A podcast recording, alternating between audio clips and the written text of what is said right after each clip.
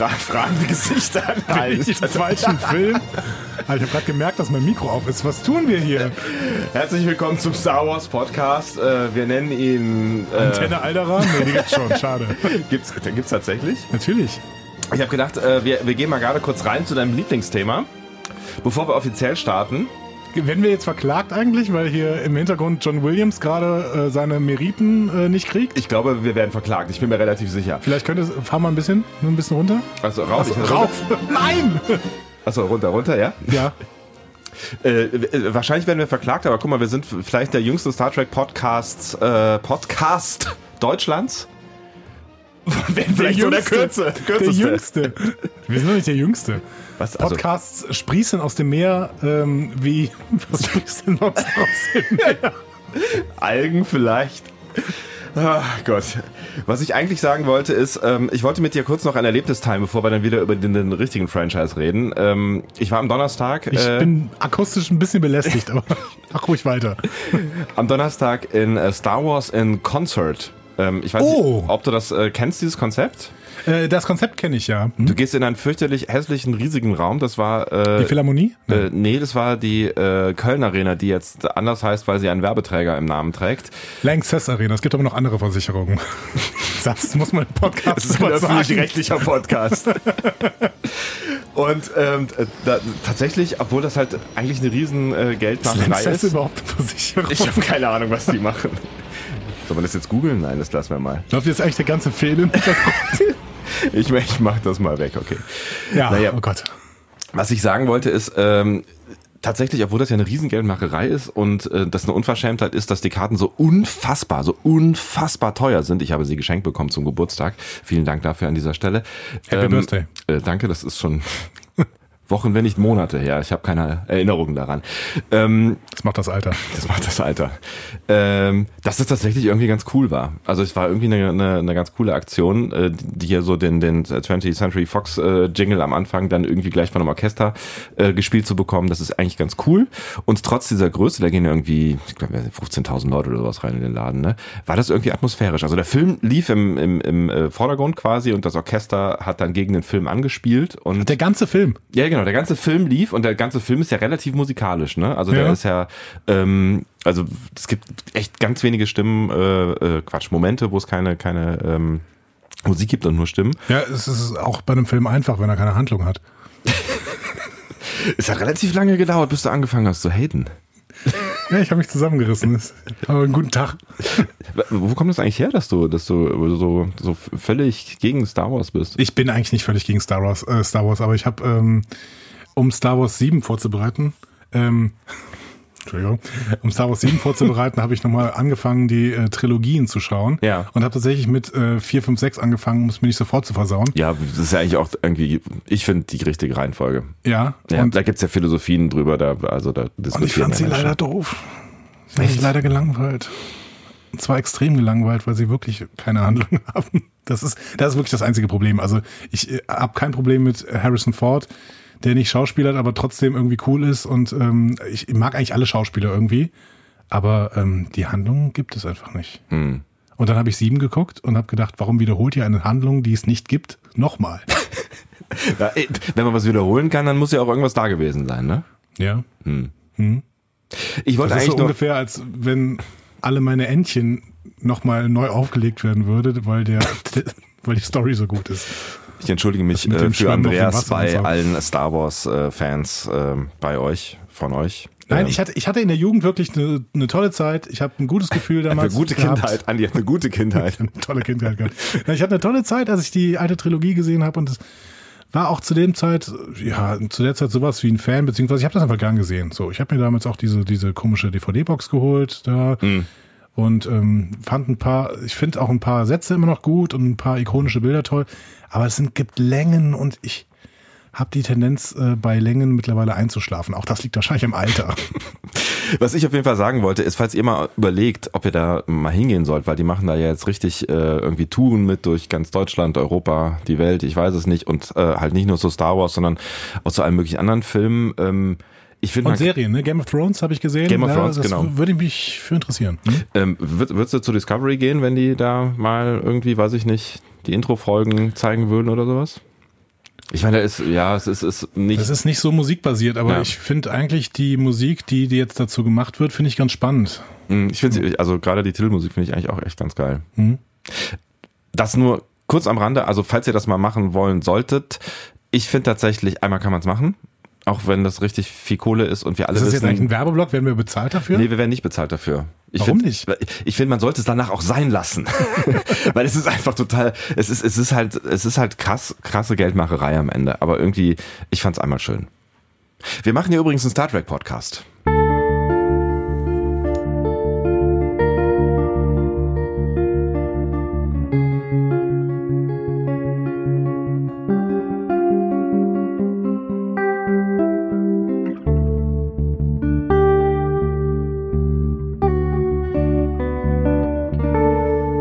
Herzlich willkommen zum Discovery Panel. Wir öffnen das Panel heute nochmals zum Rückblick auf die erste Staffel Star Trek Discovery auf dem Panel heute. Andreas Dom. Und Sebastian Sonntag. Schön, dass ihr mit dabei seid. du hast das mit dem Star Trek echt verstanden. Cold Open. Das ist original Star Trek. Das ist gut. Ja, wir machen einfach mal ein bisschen was Neues. Wir experimentieren jetzt Ja, das hier. ist gut, ne? das ist Wir gut. haben ja jetzt Zeit, äh, auch mal uns irgendwie neu zu erfinden in den nächsten noch äh, mindestens acht Monaten, neun Monaten. Ich kann nicht Kopf rechnen. Was haben wir denn überhaupt? Wir haben April, äh, ne? Nee, April. ja, fast wir schon nehmen Mai. heute auf. Ähm, ja, nee, wir nehmen April auf. Ja. Genau. Und ähm, So viel steht fest. steht fest. Ja. Mehr verraten wir nicht. Es Ich ist habe mal April. kurz auf den Monat geguckt, aber tatsächlich steht da eine 4. Gut. So, und ähm, ja, genau, dann haben wir noch knapp hm, sieben, acht Monate, bis der, bis die optimistischen Schätzungen ähm, davon ausgehen, dass die Serie wieder anfängt. Genau. Und damit äh, wären wir eigentlich auch schon fast in äh, einer neuen Rubrik, die wir euch gleich vorstellen wollen. Aber neue Rubrik auch noch. Cold Open, neue Rubrik. Was ist los mit Äh, dir? äh, äh, die Ich, neue, also ich, ich bin Fan. Ich, wo kann ich abonnieren? äh, warte, hier kannst du und hier. Und wenn du jetzt hochwischst, ja, Ah ja. Danke. Äh, sehr gerne. Bevor wir dazu kommen, ähm, schauen wir vielleicht nochmal ganz kurz zurück, weil das ist das, was wir ganz gut können, nämlich zurückschauen auf das, was ähm, wir das letzte Mal gemacht haben. Ähm, wir hatten zwei, zwei wundervolle Gästinnen und Gäste. Jana Reinhardt, ähm, Spieledesignerin. Ähm, mit ihr haben wir gesprochen über Lorca. Danke. Und ähm, bei Lievenlitar ist es einfacher. Ja. Ähm, äh, mit dem haben wir gesprochen, Klingonen-Experte über die Klingonen und ähm, auch vor allen Dingen ein Stück weit Lerell, die uns ja beide ein wenig enttäuscht hat. Äh, Am Ende. am Ende, genau. Nachdem sie uns am Anfang begeistert hat. Sonst hätte sie uns ja nicht enttäuschen können. Ja, das stimmt. Ja, Beziehungsweise man kann auch von Anfang an enttäuschen. Ne? ja, das stimmt. Hat aber in Discovery eigentlich keiner so richtig gemacht, ne? oder? Von Hat mich Anfang irgendwer von an Anfang an enttäuscht. Nee, ich nicht. Hm. Das, ja, das, das, das wird sich, glaube ich, heute deutlich ändern. Also das, ähm, was ihr da an Worten in diesem Podcast hören werdet, also dieser Positivismus, den wir gerne mal verströmen, der wird heute so ein bisschen gebremst werden. Habe ich so das Gefühl? Ich befürchte auch, aber lass mal, lass mal erstmal noch abwarten. Keine voreiligen Schlüsse. Genau. Wir haben nämlich heute eine, eine wundervolle Gästin auch, ähm, nochmal um ein bisschen weiter Ich weiß, ich zurückzublicken. überlege seit mehreren Folgen, übrigens, Entschuldigung, wenn ich die wieder unterbreche. Ich lasse das auch gleich. Aber ich überlege seit mehreren Folgen, ob es diesen Begriff Gästin gibt. Ich weiß nicht. Ich, ich sag den immer mal wieder gerne. Gast? Das soll jetzt auch kein übertriebenes Gegendere sein, aber Nein, irgendwie, wenn es eindeutig halt kein männlicher Gast ist. ja, ja. Hm. Hm. Okay, äh, Entschuldigung. Ich, ich äh, bin jetzt ruhig. Buchautorin äh, Nele Polacek ähm, schreibt äh, Bücher und eine äh, heftige Arbeit gerade in Oxford übrigens und ist ähm, vor allen Dingen Voyager-Fan und hat so wie ich das jetzt so in den letzten Monaten mitbekommen habe, wir haben das ein oder andere Mal auch geschrieben, eine sehr klare Meinung zu Star Trek Discovery, die sich möglicherweise ein ganz klein bisschen unterscheidet von unserer Sicht auf diese Serie, die durchaus kritisch, aber doch am Ende durchaus wohlwollend ist, würde ich denken. Ja, würde ich auch denken. Ja. Das passiert ähm, heute. Wir sprechen ähm, über Michael. Also quasi, wir nehmen uns mal die, die äh, mehr oder weniger Hauptfigur vor. Ähm, da kann man nachher nochmal drüber streiten, ob es dann am Ende wirklich die Hauptfigur ist, aber quasi es ist die Figur. Zumindest die, aus deren Perspektive die Serie hauptsächlich erzählt wird. Genau. Ja. Ähm, und ich glaube, das wird äh, ziemlich spannend, weil ich finde, Michael ist auch eine ziemlich spannende Figur und für mich tatsächlich auch so ein bisschen schon auch eine Hauptfigur. Da haben wir auch schon ein paar Mal drüber äh, diskutiert. Ähm, ich glaube, du siehst das in, in Grauzonen ein bisschen anders. Ähm, nee, eigentlich nicht. Eigentlich nicht? Also ich finde, dass die erste Staffel eine Geschichte von Michaels Veränderung ist, definitiv. Mhm. Aber das werden wir gleich mit Nele nochmal besprechen. Da wollen, sollen wir jetzt nicht zu viel vorwegnehmen. Genau. genau. Ähm, da freue ich mich auf jeden Fall sehr drauf. Bevor wir dazu kommen, ähm, machen wir traditionell Feedback. Exakt Feedback. Also du hast die übrigens die neue Rubrik angekündigt. Aber jetzt machen wir erstmal Feedback. Wir machen jetzt erstmal Feedback. Das genau. ist äh, Spannungsbogen und so, weißt du? Ah, ich verstehe. Ja. Hermeneutisch. Jetzt kann niemand mehr abschalten jetzt. Gormaganda. Was? Entschuldigung. ähm, ja, wir blicken erstmal kurz auf discoverypanel.de. Da schreibt äh, der liebe Ilja ähm, einen Wunsch an die nächste Staffel. Und das ist ja schon spannend, weil wir in unserem Rückblick auch immer schon ein bisschen einen Vorausblick wagen, was mhm. heute in der nächsten Staffel passieren. Auch mit ja, unseren Gästen vor allen Dingen. Genau, ne? genau Also was genau. sie sich, sich wünschen würden zum Beispiel. Und Ilja wünscht sich, dass kleinere Geschichten erzählt werden. Also ihn ödet es nur noch an, wenn ganze Universen gerettet werden. Außerdem würde er gern äh, mehr Charakter äh, besser kennenlernen. Michael darf jetzt für ihn ruhig etwas in den Hintergrund treten. Er würde gern mehr von dem normalen Leben auf dem Raumschiff oder auf fremden Planeten sehen. Und das darf dann für ihn auch wieder in abgeschlossenen Episoden passieren oder in zwei oder drei Teilern, in deren Hintergrund man trotzdem auch gleichzeitig längeres erzählen kann. Und er hätte auch nichts dagegen, anthologischer zu werden, also zum Beispiel jede Folge aus der Sicht einer anderen Figur zu erzählen. Ist ja tatsächlich was, was wir jetzt schon relativ häufig gehört haben, auch von mhm. unseren Gästen und auch, äh, ja, wir haben auch schon drüber gesprochen, dass wir uns das ganz gut vorstellen können, ne? so dieses so ein bisschen zurück zum, in Anführungszeichen, ähm, alten Star Trek, weil es letztlich so ein bisschen das Erzählen von, weiß ich nicht, DS9 zum Beispiel ab Staffel 3 ist oder so. Ne? So, ja. das ist, glaube ich, das, was sich viele wünschen. Okay, genau. Aber ich möchte halt weiterhin, dass im Hintergrund eine große Geschichte erzählt wird. Und das muss, nochmal, das muss keine Geschichte eines großen Krieges oder wir müssen das Universum retten sein, sondern vielleicht auch in irgendeiner Weise eine Menschwerdungsgeschichte ähm, oder einfach eine Zeitgeschichte, irgendwas, irgendwas Spannendes, was im Hintergrund erzählt wird. Hm. Vielleicht ja die Entwicklung der Sektion 31 um die wird es ja auf jeden Fall gehen. Also da stehen ja schon mal äh, doch relativ viele Zeichen äh, sprechen dafür. Ne? Genau. Hm. Dann ähm, mache ich weiter auch auf discoverypanel.de. Ja.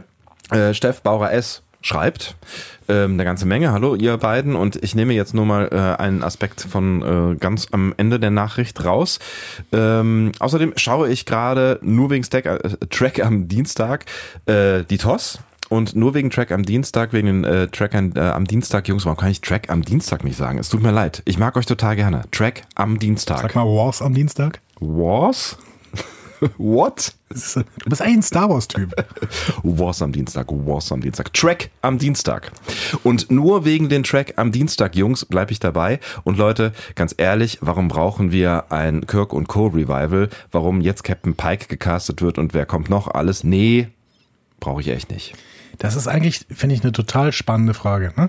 Das habe ich mir im Prinzip 2009 schon mal irgendwann gefragt. Warum brauchen wir eigentlich eine Wiederauflage von Kirk und äh, Spock und Pille und was auch immer? Die Leute, die das geguckt haben mhm. und vielleicht die Leute, die das im Fernsehen geguckt haben, die damit groß geworden sind, die sind sehr, sehr alt mittlerweile. Nein, das ist, was erstmal nicht, was erstmal kein Problem ist, aber normalerweise sprichst du doch eher eine jüngere Zielgruppe an. Und also die, die, die Star Trek-Gemeinde, ja, Kirk ist wichtig, weil er der Grundstein ist, aber es sind sich doch alle einig, dass TOS nicht die beste Serie im Star Trek, also gut, nicht alle, aber TOS ist definitiv doch nicht die beste Serie im Star Trek-Kosmos. Vielleicht wird andersrum ein Schuh draus. Also irgendwie war, was hat, hat der Stoff ja schon funktioniert. Also der Stoff hat halt irgendwie in den 60ern funktioniert und vielleicht kann man dann sagen, wenn der damals funktioniert hat, polieren wir ihn so ein bisschen auf. Also auch die Figuren haben ja funktioniert, nehmen uns die Figuren, nehmen uns die Stories und ähm, machen es halt in cool neu. So. Also und erreichen damit halt Zielgruppen, die das früher nicht gesehen haben. Vielleicht geht es gar nicht so sehr darum, die Leute zu erreichen, die das, die das ähm, vor 400 Jahren geguckt haben, sondern, sondern einfach die Story nochmal ist ja auch relativ einfach, ne? Du musst sie halt einfach nur nochmal neu in cool erzählen. Naja gut, so einfach ist es nicht, wie man sieht, aber ähm, ja. ja du weißt, was ich meine. Ne? Du musst halt nichts komplett Neues äh, entwickeln und es hat schon so eine Art Fame.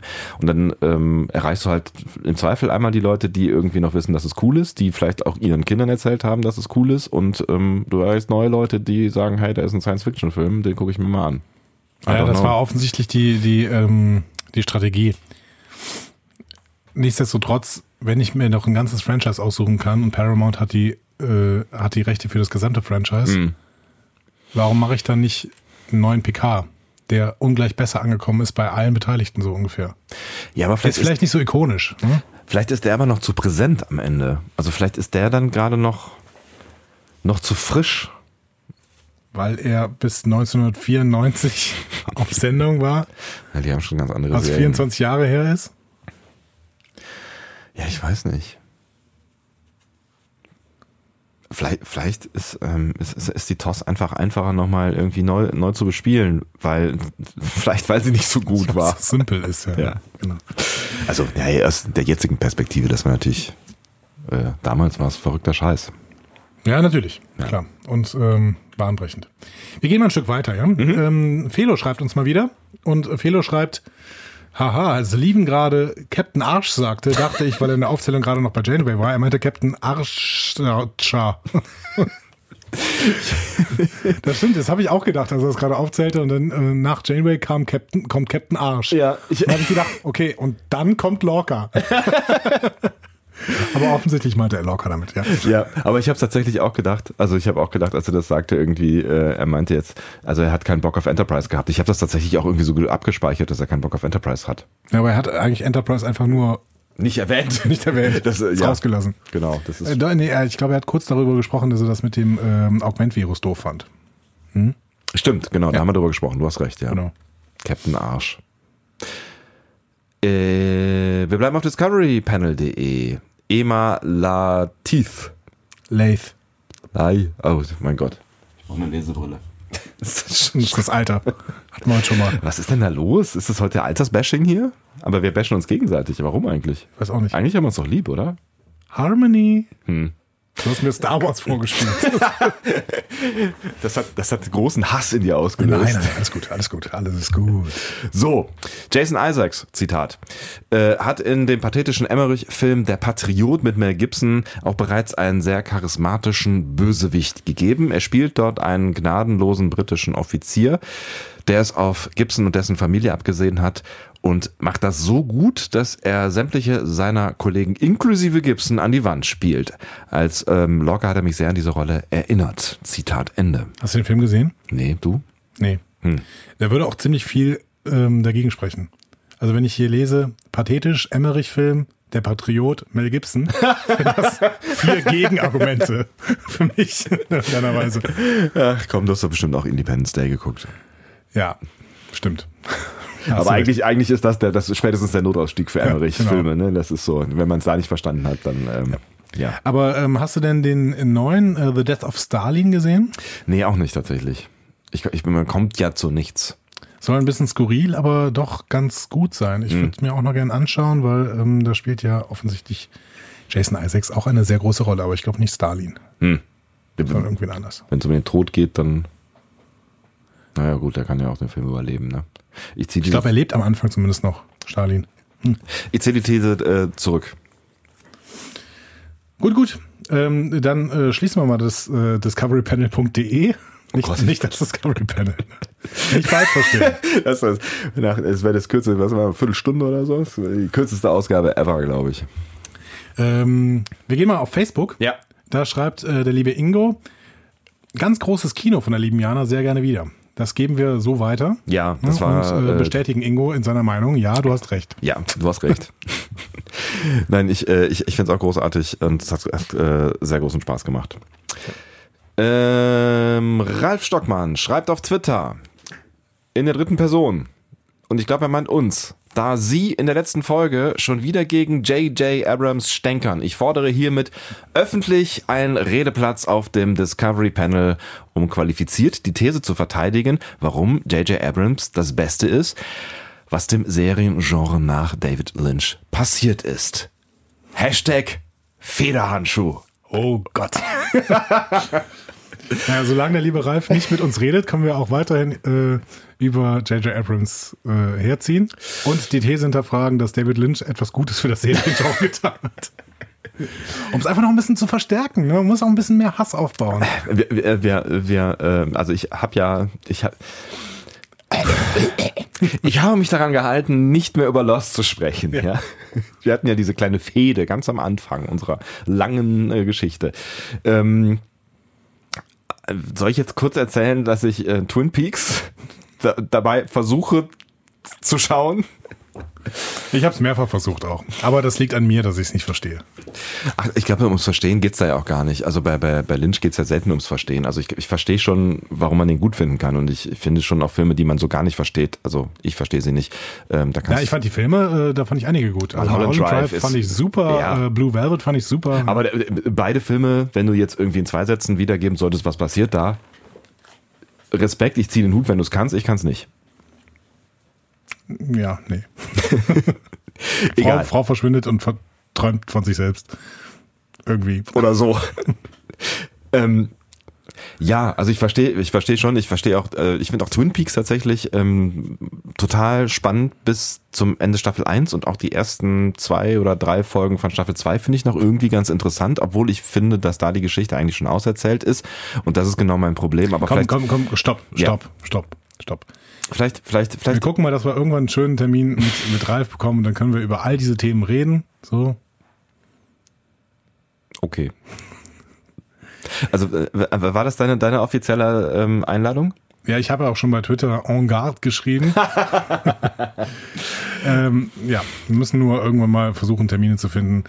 Herr Stockmann ist ja sehr ähm, busy.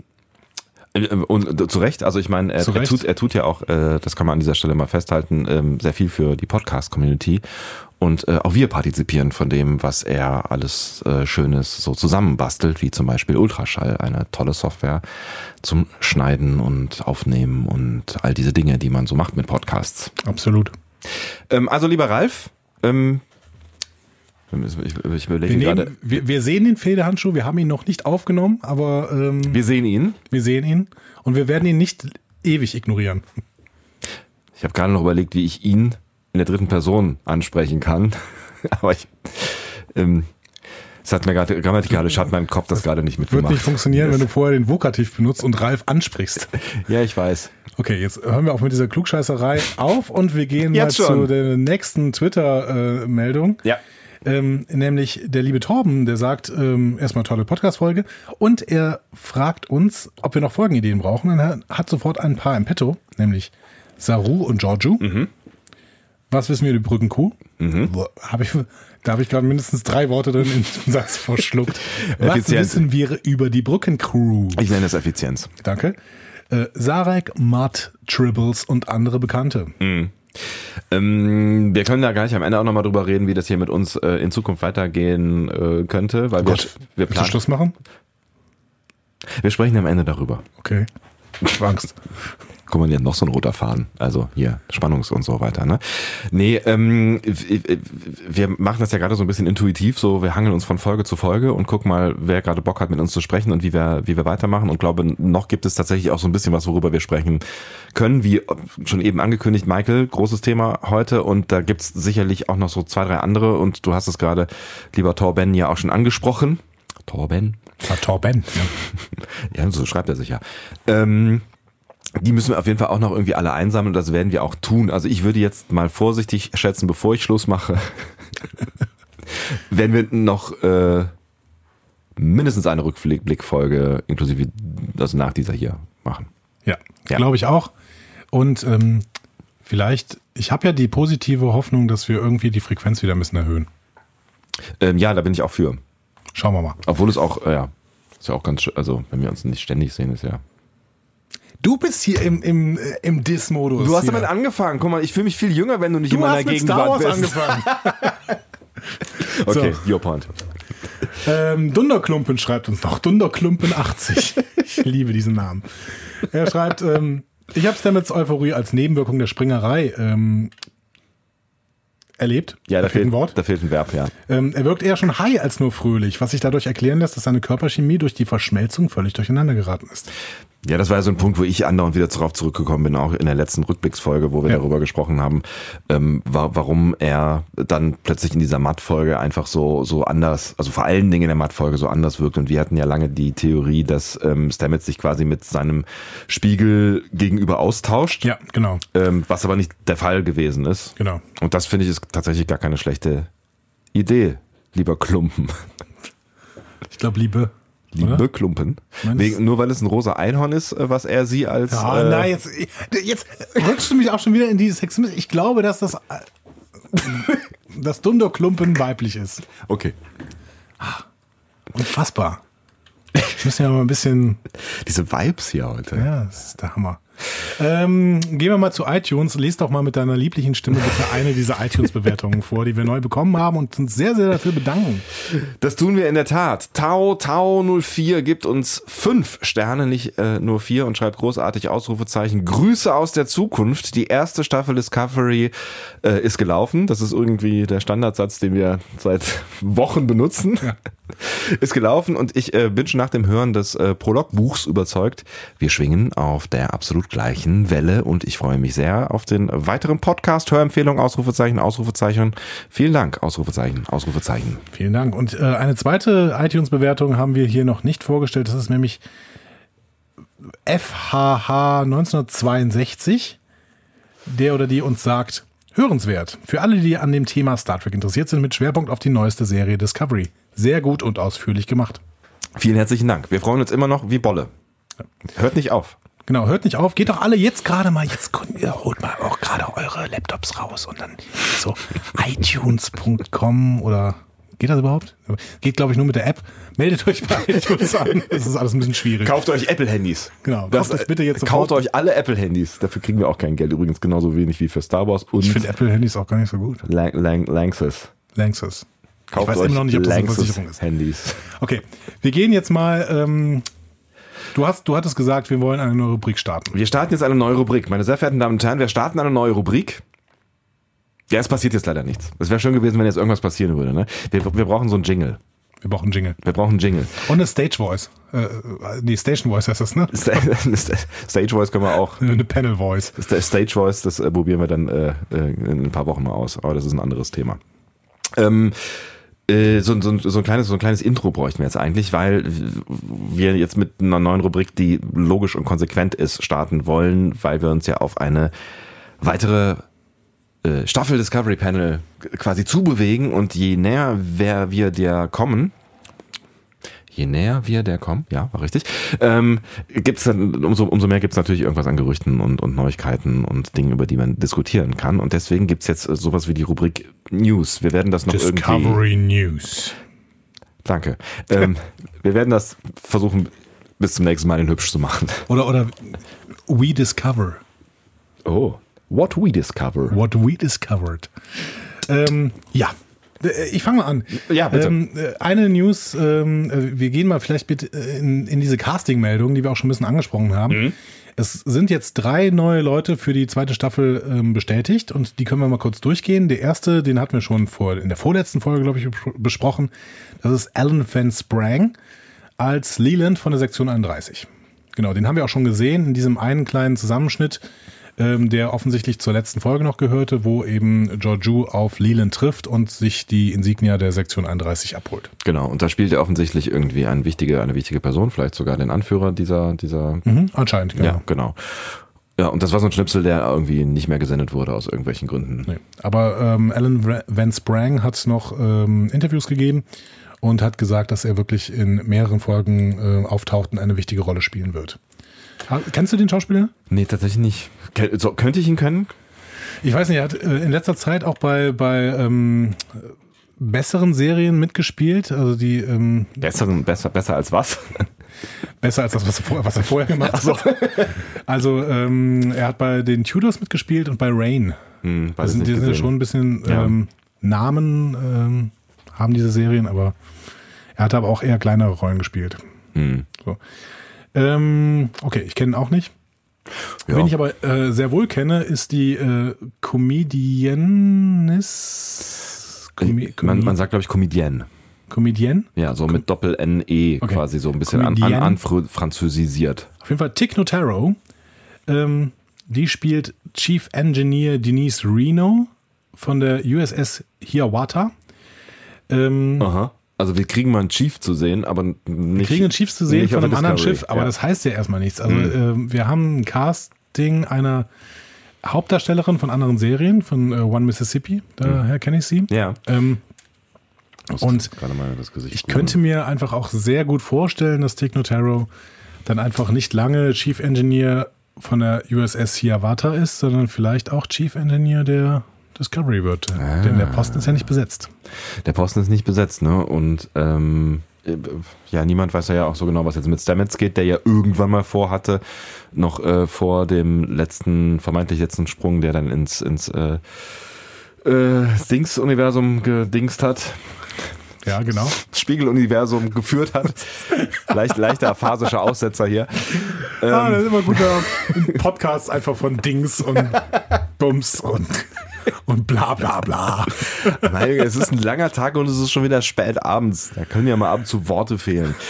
Ähm, Verben sind eh überschätzt und das Wort Spiegel ist komplex. Was ich sagen wollte, ja. ähm, da hat er ja angekündigt, dass er eigentlich erstmal Landurlaub machen will. Ich meine, ist die Frage, ob er jetzt dazu kommt, aber möglicherweise könnte der ja auch. Aber nochmal, Stamets ist ja nicht Chief Engineer. Nee, nee, aber der ist jetzt zumindest die Hauptfigur gewesen ähm, da im Maschinenraum. Vielleicht ich habe jetzt mittlerweile gehört, wir haben den Maschinenraum noch nie gesehen. Ah, habe ich, haben mir Leute äh, erzählt, die offensichtlich Ahnung von Star Trek haben. Ja, es ist. das können wir nicht sein, aber. Valide, es sind, sind valide Informationen. Wir, ja. haben, wir haben es von Menschen gehört. Und das ähm, äh, ist für mich auch relativ plausibel, weil ehrlich gesagt habe ich auch noch keinen Warp-Antrieb gesehen. Das stimmt, das wollte ich gerade sagen, ja. Also ist es eigentlich nur einfach so ein Labor gewesen. Ja, ja. wahrscheinlich. Dann ziehe ich alles, was ich vorher gesagt habe, zurück, dann macht es nämlich auch keinen Sinn mehr. Ja. Vielleicht sehen wir den Tignotaro ähm, länger. Ich, ich sehe sie sehr gerne, muss ich sagen. Mhm. Also es ähm, würde mich freuen. Wenn ich auch sehr, sehr gerne gesehen habe in einer Serie, die ich allerdings nicht so richtig gut fand, die ich aber vor allen Dingen deswegen geguckt habe, äh, weil O'Brien äh, da eine der Hauptrollen spielt. Aha. Ähm, ist, äh, ich spreche von der Serie Hell on Wheels. Habe ich nicht gesehen. Dem äh, Schauspieler Anson Mount, mhm. den ich für einen sehr, sehr guten Cast-Pick nennt man das so? Weiß ich nicht. Halte ah. als Captain Pike. Ah. So. Ja, kann ich, mir, kann ich mir auch ganz gut vorstellen. Und wenn man so ein bisschen Vergleichsbilder ähm, sieht von dem alten Captain Pike aus The Cage und ihm, das passt schon ganz gut. Ich glaube, der, der äh, ist, ein, ist eine gute Wahl. Ja, wobei, wobei der alte natürlich schon sehr glatt gebügelt aussieht und ein bisschen, bisschen bubi, bubihaft, ne? Ist so die Frage, wie sie ihn dann herrichten. Aber wenn du Anson Mount mal rasierst, dann ja, aber der, der ist schon so, ein, so, schon so ein bisschen kerniger, der Typ, ne? Ja, aber ich weiß nicht, ob der Alte nicht auch so ein bisschen kerniges, was Kerniges hatte. Ja, ich, ich, ich finde ich find die, die Szenen immer da, wo er dann so ein bisschen männlich wird, ne, also dann hinterher in diesem, diesem ähm, äh, äh, Glasding da eingesperrt ist, ja. äh, wo er dann auch mal so ein bisschen ausrastet und gegen die Wand haut und so. Ich kaufe ihm das nicht so richtig ab, ehrlich gesagt. Hm. Ja, aber es war auch eine andere Art Schauspieler in den 60ern. Ich, Nämlich nicht. Ja, oder zumindest auch sehr, sehr oft Overacting dabei irgendwie oder halt wirklich zu wenig. Keine Ahnung. Ich finde Anson Mount äh, ist eine tolle Wahl. Ich weiß nicht genau, ob ich überhaupt Pike sehen wollte. Mhm. Ähm, aber wir werden ihn halt zu sehen bekommen. Und ähm, uns fragt ja keiner. Ich kann gleich auch noch ein bisschen was dazu erzählen, wie wir vielleicht noch äh, zu sehen bekommen. Und vielleicht leite ich damit jetzt mal über. Es ist nämlich ähm, am gestrigen Tage, und dann können die Leute auch ähm, vielleicht rekonstruieren, wann wir heute aufnehmen. Im April. Im April. Am gestrigen Tage ist ähm, ein Produktionsvideo entstanden. Oh. Ein Produktionsvideo gepostet worden mhm. über die ersten Tage, über die ersten Drehtage von Discovery. Und ähm, wir sehen auf jeden Fall Uniformen. Wir sehen Sektion 31. Mhm. Und ähm, wir sehen noch ein paar andere Sachen. Das ist ganz spannend. Also wir äh, beginnen mit eben genannten Jeffrey Hunter als mhm. Christopher Pike aus The Cage. Ähm, der eröffnet quasi audiomäßig und es geht dann über in äh, Soniqua Martin Green, die eben weiterredet. Und es gibt dann zwischendurch immer noch mal Leonard Nimoy, der als Spock dazwischen redet. Also es ist ganz, ganz schön, Aha. zumindest im Audiobereich gemacht. Ja. Ähm, wir sehen dann relativ schnell eine Brückenszene, die und die wahrscheinlich die Brückenszene ist direkt im Anschluss an äh, Staffel 1, Mhm. denn wir sehen, äh, da ist Saru auf dem Captain's Chair, daneben steht James Frayne als Sarek, Mhm. das heißt, also wenn er jetzt nicht ewig da stehen möchte, dann könnte es durchaus die Szene sein, die wir eben als letztes gesehen haben. Ja. Ähm, ja, genau. Dann sehen wir Burnham und wir sehen auch kurz Saru vor einem Greenscreen. Mhm. Spricht dafür, dass vielleicht wir die Enterprise von innen sehen und Saru da eben in seinem, äh, auf dem Captain's Chair als Holographie rübergeschaltet wird, würde ich jetzt mal tippen. Ah, okay. Ja, könnte sein. Also ich habe das hier mal alles so ein bisschen analysiert. Ja. Und dann sehen wir. Mhm. sehen wir Anson Mount von hinten, ganz kurz. Ähm, genau. Äh, in einer äh, Uniform, die doch sehr, sehr stark nach Enterprise aussieht, also nach, nach, ähm, nach TOS. Ja. Das gefällt mir schon mal. Ähm, wir sehen auch, wie diese, ähm, diese Uniformen hergestellt werden. Außerdem irgendwie so ein Computerbild, wie die roten äh, Uniformen der Frauen auf der Enterprise aussehen. Mhm. Auch hier haben wir wieder ein Stück weit Uhura. Da weiß ich noch nicht genau, wie ich das finde. Mhm. Stellen wir mal zurück. Mhm. Ähm, genau. Und wir sehen dann die USS Enterprise im Innenraum. Und tatsächlich sehen wir ein Quartier. Und dieses Quartier hat eine Aufschrift. Diese Aufschrift, ja, tut mir leid, ich bin ein bisschen nerd. Diese Aufschrift hat, äh, die heißt 3F 125 1701. Wenn wir jetzt in TOS in die Folge Amok Time gucken, dann wird dort Spocks Quartier aufgesucht. Ah. Und da steht, da sieht man die Tür und da steht drauf Commander Spock 3F 125. Sieh mal einer an. Das heißt, wir können davon ausgehen, Michael Burnham wird ihren Halbbruder Spock besuchen. Finde ich, ist ein ziemlich äh, eindrucksvoller Hinweis darauf. Ja, Und spannend. spannender Hinweis. Ja. Das heißt auch, wir werden eine Castingmeldung erwarten. Oh, das muss gut funktionieren. Aber ich finde, mit Cast, mit dem Cast haben sie ganz gute, gute, gutes Händchen bisher bewiesen. Ja, das stimmt schon.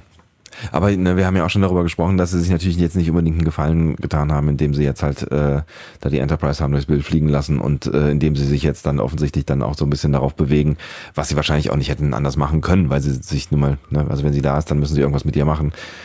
Äh, Ja, da, damit fahren sie sich halt genau in den Fokus von sehr vielen kritischen Beobachtungen und das hätte, hätten sie sich natürlich auch sparen können. Auf der anderen Seite, wenn es jetzt irgendwie gut wird, ist natürlich auch irgendwie spannend. Total. Und ich finde es aber auch schön, dass das in diesem Produktionsvideo quasi schon angespielt wird und Mhm. dass die Leute halt äh, abermal, be- abermals beweisen, dass sie auf die Feinheiten schauen und ihren Kanon kennen. Ja, das glaube ich ja mittlerweile auch. Umso mehr bin ich immer noch so ein bisschen oder hadere ich immer noch so ein bisschen mit, mit, der, mit der ersten Staffel, weil ich es schade finde, dass sie es da nicht so, nicht so hundertprozentig konsequent ähm, trotz ihres Trekkie-Seins umgesetzt haben. Ja, die Feinheiten haben gestimmt, Mhm. aber das große Ganze ist teilweise dann eben schwierig im, im äh, Track-Kosmos. Ne? Mhm. Das ist immer ein bisschen schwierig. Ähm, übrigens, äh, ich habe es nicht selber rausgefunden. Ne? Ich möchte mir kurz noch sagen, ähm, dass äh, der Twitter-User TG Parsons 1701 hat die beiden Bilder mal nebeneinander gesetzt und ähm, das habe ich dann unter dem Hashtag Star Trek Discovery gefunden. Könnt ihr dann also quasi auch euch auf Twitter anschauen. Genau. Ähm, dann gibt es noch ein paar andere Bilder von der USS Enterprise in der Mitte. Ähm, man sieht auch noch ein paar ähm, Produktionsblätter, Dokumente. Ähm, da steht viel von der Sektion 31 drauf. Das heißt, ähm, die werden wir definitiv sehen. Wir sehen einen, ähm, einen Plan und auf diesem Plan, äh, also so, ein- so ein Lageplan oder so eine Karte. Und auf diesem Plan steht ähm, Laurel's Chambers drauf. Das heißt, äh, wir sehen hier in irgendeiner Weise einen Garten und ähm, vielleicht die Privaträume äh, von Lorel. Auch interessant. Ja.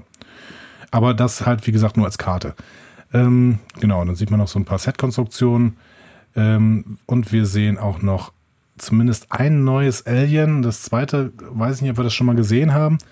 Ähm, das erste Alien sieht so ein bisschen aus wie äh, so ein Saurier. Also so eine Saurierrasse, wie wir vielleicht bei, bei Enterprise hatten. Ja. Ähm, könnte sein, dass da vielleicht irgendwas in diese, in diese Richtung geht. Ähm, Also wenig konkret, aber einige konkret. spannende Ansätze.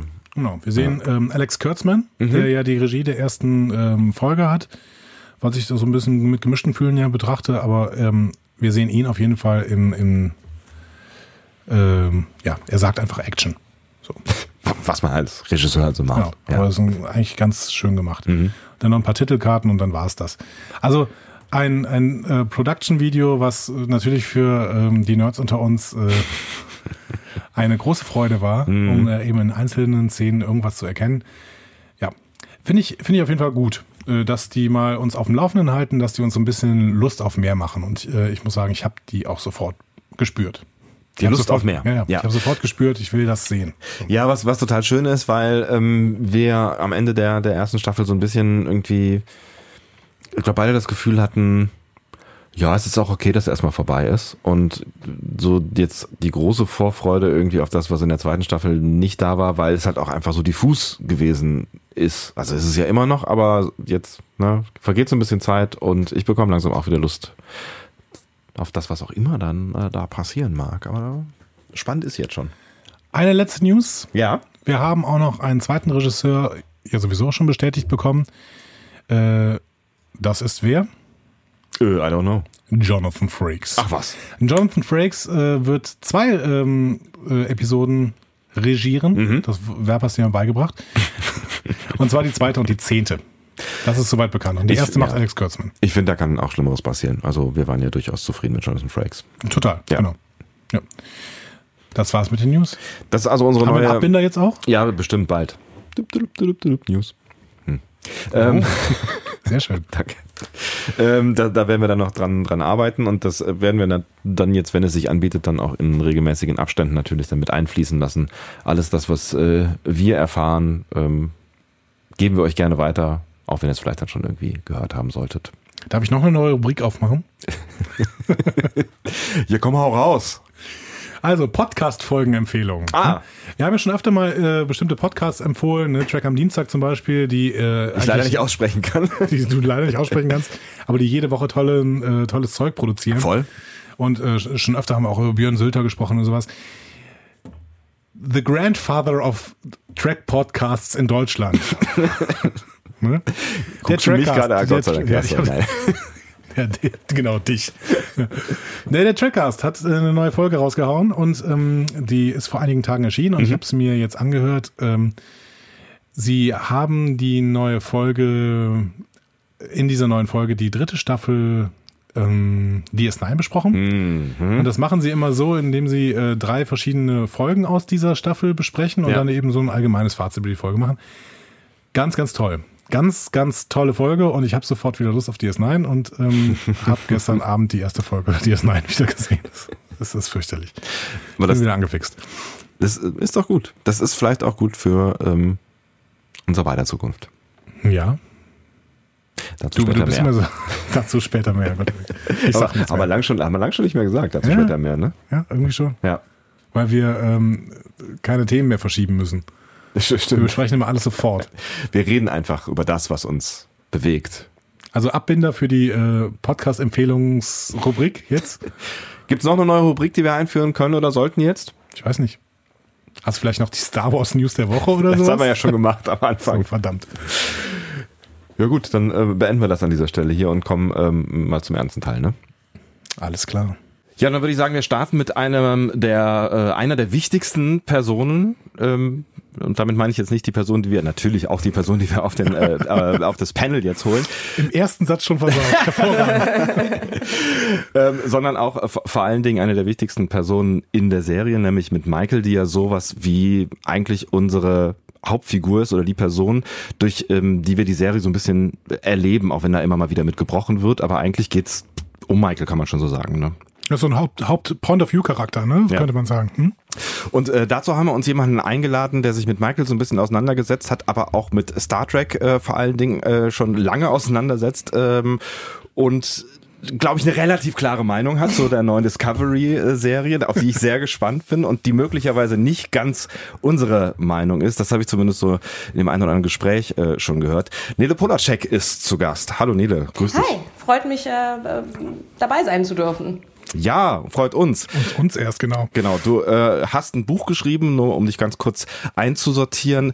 Ähm, du hast ein Buch geschrieben, äh, Das Unglück anderer Leute. 2016 mhm. ist es rausgekommen. Nebenbei promovierst du gerade noch so ein bisschen in Oxford, deswegen ähm, verstehst du dich mit Andi schon sehr gut, wie wir gerade schon festgestellt haben in den zwei Minuten, wo wir noch nicht aufgenommen haben. Andi kennt auch den Titel deiner Promotion, den ich äh, verdrängt habe ähm, das Problem des Bösen in der viktorianischen Literatur, beziehungsweise du, du hast gerade eben schon gesagt, du promovierst zum Theorie C-Problem.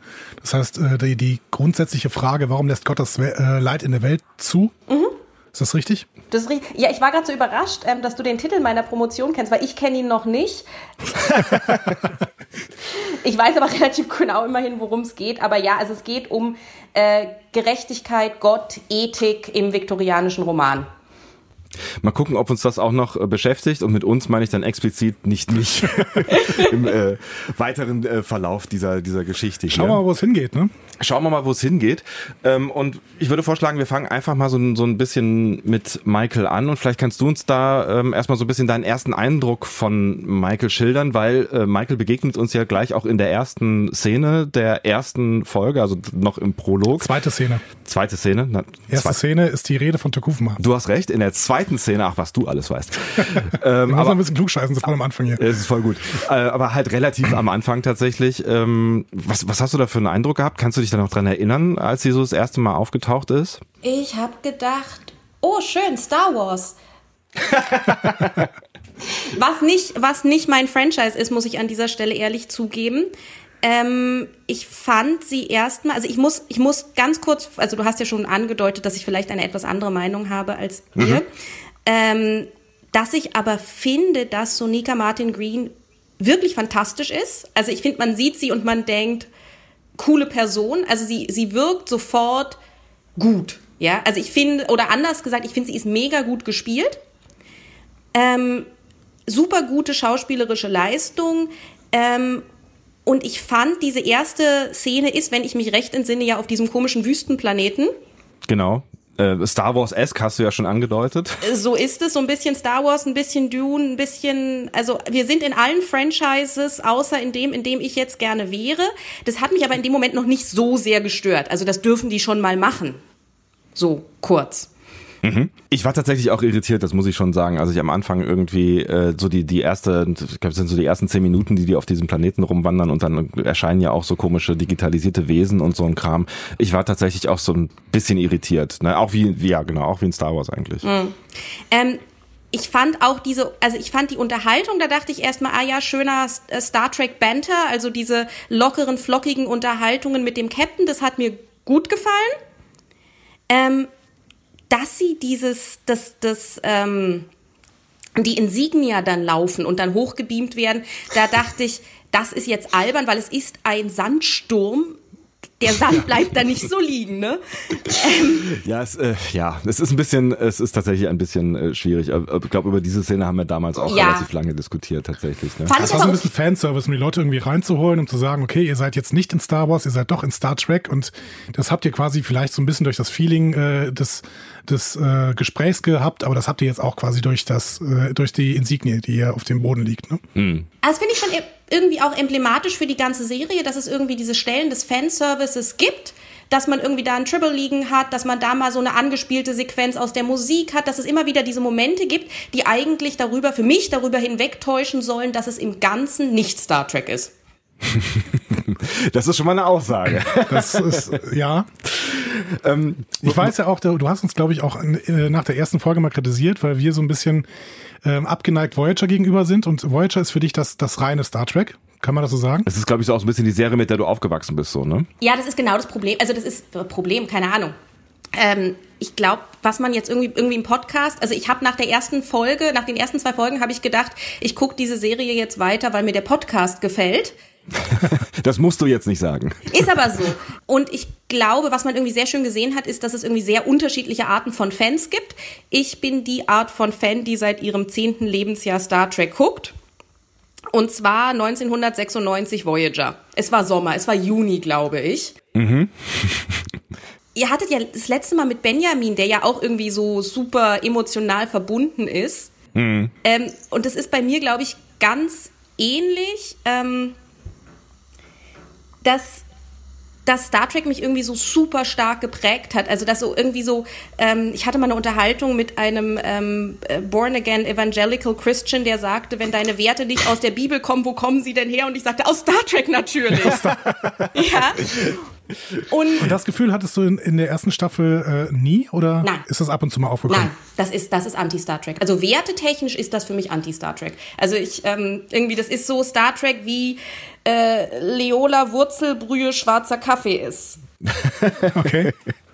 Ähm, da, da müssen wir auf jeden Fall noch so ein bisschen tiefer einsteigen, weil äh, das hat uns ja so am Ende relativ lange beschäftigt. Also die Frage, was ist eigentlich Star Trek oder wo kommen so die Ideale durch, wo es helle und dunkle Momente, glaube ich, aus unserer Perspektive gegeben hat. Bei dir sehe ich da eher äh, dunkle Momente. Es gab zwei helle Momente. Also es gab schon die hellen, also aber die waren sozusagen so minimal, dass sie eigentlich immer gleich wieder in sich kollabieren und irgendwie so, das, das, das ist nicht, also ähm, nicht nachhaltig irgendwie, was da an Star Trek passiert.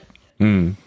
Ähm, bevor wir schon ins Fazit gehen, ähm, vielleicht, vielleicht bleiben wir noch so, so einen kleinen Moment bei Michael, weil wenn du ähm, Voyager-Fanen bist, dann äh, bist du zumindest schon mal gewöhnt an einen weiblichen Hauptcharakter. Das äh, ähm, sind, wir sind sozialisiert, du bist mit DS9 sozialisiert. Genau, größtenteils. Ne, ben, ben Cisco, ich damals mit Jean-Luc Picard und äh, The Next Generation. Und da war damals zumindest schon zu, zu, den, zu der Zeit noch eine kleine Revolution dass dann auch mal eine Frau in Captain's Chair sitzen durfte, in Anführungszeichen. Jetzt haben wir ja gleich hier in der Einführung zwei ähm, Frauen gesehen und unsere Hauptprotagonistin äh, oder unsere Protagonistin. Ähm, wie empfandest du die oder wie empfindest du die Figur? Also wie war sie, du hast gesagt, die ist gut gespielt, aber war sie für dich oder ist sie für dich auch ähm, interessant gezeichnet gewesen? Also ich würde es, ach Gott, es ist so, es ist super schwer für mich, teilweise, weil ich irgendwie mit Star Trek so verbunden bin. Ähm, und weil ich auch irgendwie ja selber Autor bin und deswegen immer denke, harte Kritik ist irgendwie blöd, ja. Hm. Alle sollen immer ganz nett kritisch mit Autoren umgehen und nie was Schlechtes sagen, bitte. Deswegen, also ich fand sie gut gespielt und nicht gut geschrieben. Mhm. Und zwar glaube ich, ich habe jetzt lange darüber nachgedacht, warum das so ist, weil ich irgendwie ja doch Respekt vor denen allen habe, die das schreiben. Und ich glaube wirklich, da sind wahrscheinlich sind es diese Produktionsproblematiken, die da ähm, reingegrätscht haben. Weil ich fand, je kürzer die Sequenzen sind, desto, desto sinnvoller ist das alles. Also es gibt einzelne Dialogszenen, da finde ich sie gut. Mhm. Und sobald du ein bisschen eine Distanz, also sobald du mal über zwei Episoden oder über eine ganze Episode, das reicht eigentlich schon, wird's schwierig. Und da finde ich ganz besonders schwierig und ich glaube, da werden ähm, Andreas und ich vielleicht auch ähm, nicht ganz d'accord miteinander gehen, fand ich The Vulcan Hello. Das fand ich ähm, sehr un-Star Trek. Und da fand ich, also wenn ich sage irgendwie, das ist für mich alles nicht so richtig Star Trek, dann ist das ja schon, das hängt ja schon stark an Michael. Also diese Serie hängt ja stark an Michael. Mhm. Ich weiß nicht, ob wir da so äh, komplett verschieden sind, weil ich glaube durchaus auch, wenn man The Vulcan Hello ähm, einzel als Einzelepisode sieht, dass das, dass da relativ wenig Star Trek drinsteckt, vielleicht am ehesten noch in Captain Georgiou. Ja. Ähm, aber ich sehe halt, dass sich am Ende eine Klammer schließt und dass äh, Michael eben auf der Suche nach diesen Werten ist und am Ende eben Star Trek Werte findet und dementsprechend der Zuschauer ja auch da so ein bisschen drauf gestoßen wird, okay, was sind denn eigentlich die Star Trek Werte? Wir vermitteln es euch am Ende der Staffel. Und ein Stück weit ist es ja auch eine Thematik, mit der du dich ganz anders, aber vielleicht auch ein bisschen ähnlich auseinandergesetzt hast in deinem Buch, weil es geht ja ein Stück weit auch um, um eine Eltern-Tochter-Beziehung äh, und die Prägung, äh, die, die Michael erhalten hat durch ihr Elternhaus, mit der sie ja ja doch relativ viel zu tun hat über die ganze Staffel hinweg. Ähm, also ob am Ende wirklich Star Trek-Werte irgendwie hergestellt werden, das, das müssen wir dann vielleicht gleich nochmal diskutieren. Also jetzt nicht bei der ersten Folge gleich, sondern, sondern irgendwie gleich, dann so, wenn wir gegen ja. Ende kommen, weil das für mhm. mich gar nicht der Fall war. Ähm, okay ich habe nach der ersten Folge habe ich gedacht, die einzige Möglichkeit, dass sie das noch retten können, ist, wenn sie am Ende versteht, also Michael am Ende versteht, oh Scheiße, ich habe alles falsch gemacht. Ich bin der Bösewicht in dieser Geschichte. Und das passiert ja irgendwie, aber ja irgendwie auch nicht. Ja. Ähm, und ich fand es in Vulcan Hello, ich finde die Art, und da habe ich wirklich ein Ethikproblem mit. Die ganze Nummer ist auch mit elterlichem Trauma, auch mit allem anderen. Ja, ja, das ist schon was, was ähm, ich ein interessantes Thema finde.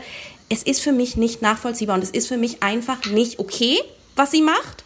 Und ich finde aber, dass die, das ist ja in Ordnung. Es dürfen ja in Filmen Leute Sachen machen, die nicht okay sind. Ja, also es gibt ja auch in jeder, es gibt in Voyager, es gibt in, in äh, DS9, es gibt in TOS, es gibt immer wieder diese Momente, wo Leute etwas tun, was sie im Nachhinein begreifen, dass es nicht okay ist. Ich meine, Kirk als allererster, ne? Ich meine, der, der äh, schießt ja im, im Glauben, ähm, dass er, dass er im Interesse der Föderation handelt, immer wieder übers Ziel hinaus. Ja, ja, genau, das passiert. Ähm, ich finde es interessant, dass du jetzt Kirk ansprichst, weil für mich die Folge, meine Lieblingsfolge TOS und die Folge, die das irgendwie alles, was ich dazu denke, so ein bisschen informiert, ist Errand of Mercy. Ich weiß nicht, ob die euch im Kopf ist. Äh, mir nicht, ich gucke mal in Andys vertraute Ich brauche einen deutschen Titel kurz.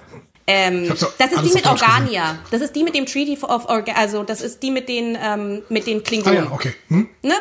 Ähm, ja. Die ist im Prinzip sehr sehr sehr sehr an die Pavo-Folge auch erinnert, ne? Äh, wenn du sagst.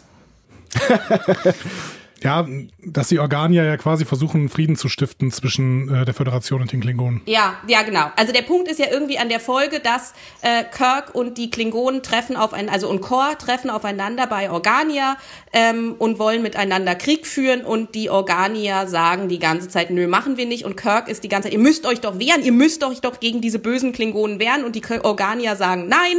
Und am Ende versteht Kirk, dass er alles falsch gemacht hat.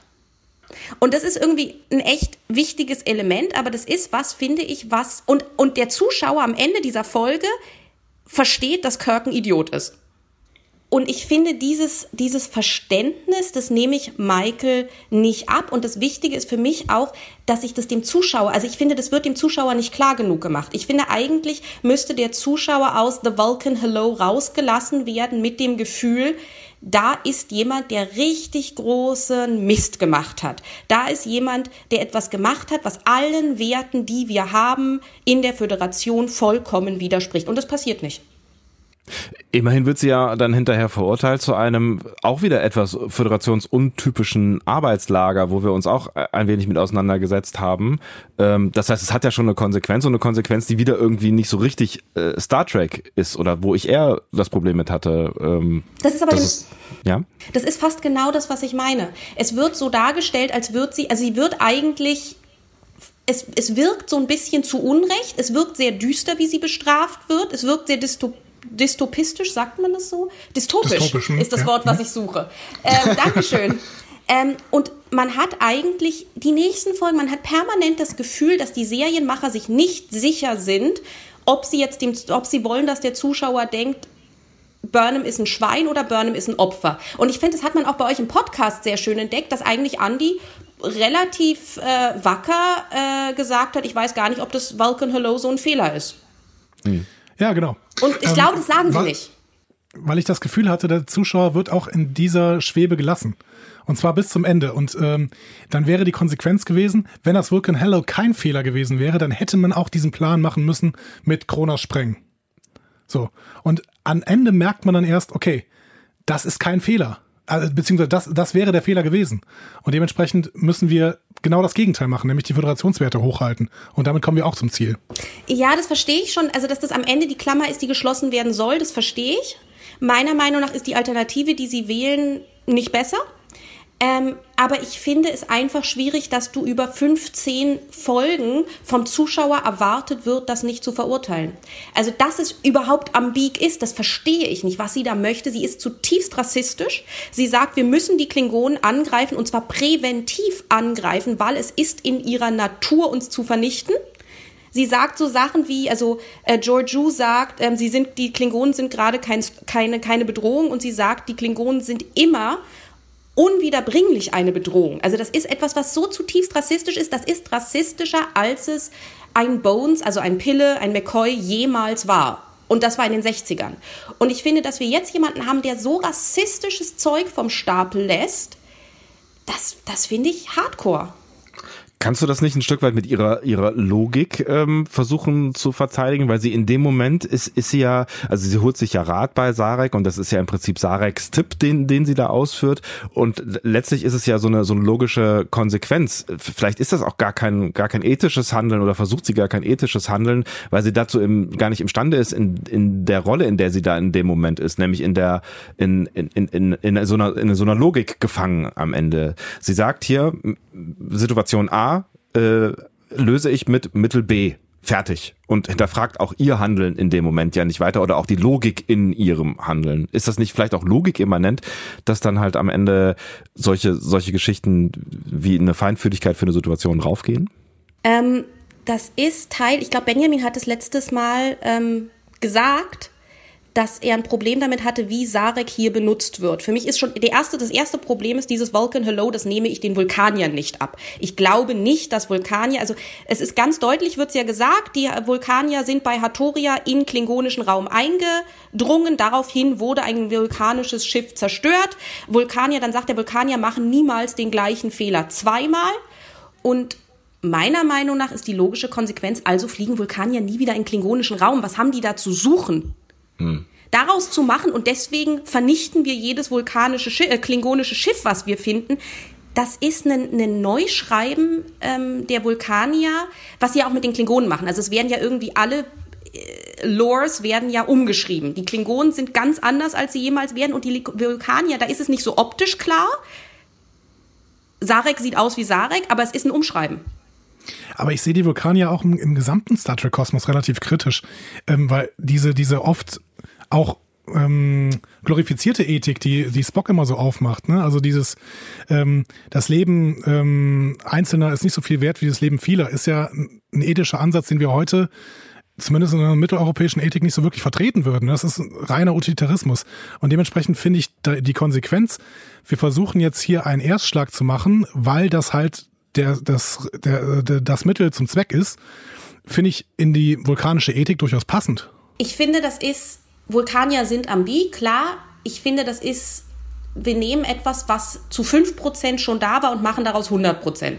Okay, ja. Ich finde, das ist eine extreme Extremisierung, was auch bei den Klingonen passiert. Also Klingonen sind auch irgendwie äh, ein bisschen nationalistisch, rassistisch und fundamentalistisch, aber sie sind ja eigentlich auch a lot of fun. Also die sind ja, die trinken, die haben Sex, die haben Spaß, ja, die sind ja eigentlich mehr als nur diese Fundamentalisten und das fällt ja auch alles weg.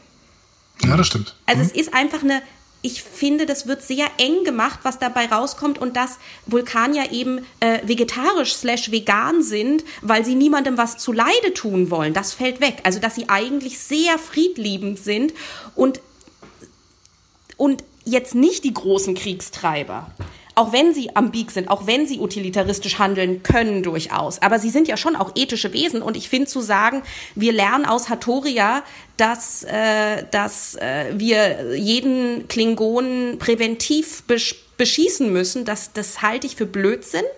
Man sieht auch nie, wie Sarek es sagt. Ne? Man sieht nur, was, was ähm, Michael daraus macht. Mhm. Ähm, und mir ist beim Podcast, ich habe jetzt noch mal sehr viel gehört, was ihr so gesagt habt, mir ist aufgefallen, dass Anni ganz oft von vor den Bug schießen redet.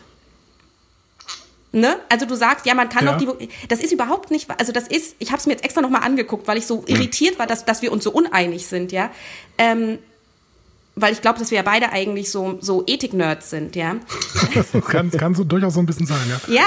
Ähm, sie sagt, hit them with all we've got. Also sie will sie zerstören. Sie mhm. will nicht mal so ein bisschen, sondern sie denkt, wir müssen jetzt präventiv Klingonen umbringen. Und zwar ein ganzes Schiff voll. Und sie macht das sehr, sehr deutlich. Da ist, da ist nichts ambig dran. Ja. Ähm, und das sind für mich keine Star Trek-Werte. Und das ist so weit von Star Trek-Werten, das ist sozusagen, in jeder anderen Star Trek-Serie wäre sie einfach der Bösewicht. Ja, ich gebe dir vollkommen recht, aber wie gesagt, da ist ja eine Entwicklung drin in der Figur. Und es ist ja auch so, dass, ähm, dass sie eigentlich die ganze Zeit so eine so eine düstere Aura umgibt. Also sie ist ja, sie hadert ja schon, also sie ist ja nie so richtig glücklich mit sich selbst und sie hat ja auch äh, ich weiß nicht, also kaufst du ihr das denn dann nicht ab? So dieses, sie gibt sich so ein Stück weit auf. Also sie sitzt in einem Transporter, in einem Gefangenentransporter und ich glaube, in dem Moment gibt sie sich auf und sie kommt nur ganz, ganz langsam zurück und das ist auch so ein ganz langsamer Prozess, wo sie irgendwie, in dem sie irgendwie merkt, okay, vielleicht habe ich doch wieder ein Stück weit ein Leben, vielleicht ist es doch wieder sinnvoll, über mein Leben zu reflektieren. Kaufst du ihr das denn nicht ab, dass sie da, da so einen Prozess durchmacht, indem sie halt dann erst ganz langsam erkennt und lernt zu verstehen, auch mit ihren zwei Seiten, die sie in sich trägt? Nein, mm, also ich glaube, dass das schon so intendiert war. und das ist das, was ich meine mit den Produktionsumständen. Ich glaube, dass es nicht wirklich funktioniert für mich, weil es ganz früh so ist. Also man sieht ja in Context is for Kings sitzt sie so, so ein depressiver Kloster rum. Ja. Ne? Und dann erklärt sie in der gleichen Folge Lorca, dass sie eben zu viel, also sagt er, Context is for Kings und sie sagt, dann sind wir aber nichts und wir müssen doch zu unseren Werten stehen. Ne? Also ja, ja, sie sagt das. Die Frage ist, ob sie das dann da schon verstanden hat. Ne? Genau, und das ist für mich das Problem, dass ich das Gefühl habe, es gibt irgendwie ein paar Schreiber, die das so sehen und dass es irgendwie zu viele ähm, Köche sind, die den Brei versauen und dass du deswegen in ganz vielen Folgen hast, ich habe es jetzt verstanden, Werte sind wichtig. Ja und gleichzeitig eben auch hast, äh, nee, ich bin aber trotzdem weiter arrogant. Also ich habe, ihr habt letztens gesagt, ähm, ähm, Spore Drive Jesus, Stamets ist Spore Drive Jesus. mhm. Ganz stark das Gefühl, dass Michael ist sozusagen die vulkanische Antwort auf George W. Bush. okay. Sie, macht, sie steht auf Präventivkriege. Also das, was sie da machen will mit den Klingonen, ist ähm, äh, die, die Rechtfertigung für den Irakkrieg im Prinzip, ja. Ähm, und dann hat sie so eine Born-Again-Heit, also so, so wie evangelikalische äh, Christen, dass sie sozusagen immer wieder sagt, ich habe einen Fehler gemacht und jetzt weiß ich es besser. Und deswegen kann ich euch die Welt erklären, weil ich bin geläutert. Ich habe die Welt verstanden. Hm. Ja, ähm, vielleicht gehen wir da mal einen Schritt an der Stelle weiter. Wie fandest, fandest du sie denn im Umgang mit dem Tardigraden? Das fand ich ganz gut. Da dachte ich, okay, also da fand ich es auch, es ist immer ein bisschen too little too late, also zu wenig, zu spät. Ja. Ich finde, sie machen immer erst, also ich verstehe nicht, und das ist irgendwie, was ich an Voyager geliebt habe, was ich auch teilweise an eigentlich allem Star Trek geliebt habe, ist so dieser Mut zur Utopie. Diese Vorstellung, dass man irgendwann an den Punkt kommt, wo man sich einfach so anständig verhalten kann. Ohne erst ganz doll daneben hauen zu müssen. Und ich fand auch in dem Verhalten mit dem Tardigraden war es so, dass wir sehr früh verstanden haben, das ist nicht in Ordnung und irgendwie ist Michael langsamer als wir.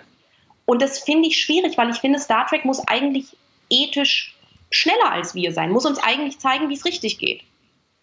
Ja, und wir haben das dann so ein bisschen versucht, positiv zu deuten, ne? dass äh, Michael dann eben den Prozess durchmacht und äh, immer mehr ihre, ihre vulkanische Herangehensweise, du sagst, die Vulkanier sind da ein bisschen zu hart gezeichnet, das mag sein, aber ihre vulkanische Herangehensweise immer so ein bisschen in den Hintergrund schiebt und so ein bisschen mehr versucht, in Richtung Föderationsprinzipien zu denken und dabei auch natürlich oft zu spät kommt, aber es im Ende schon rafft.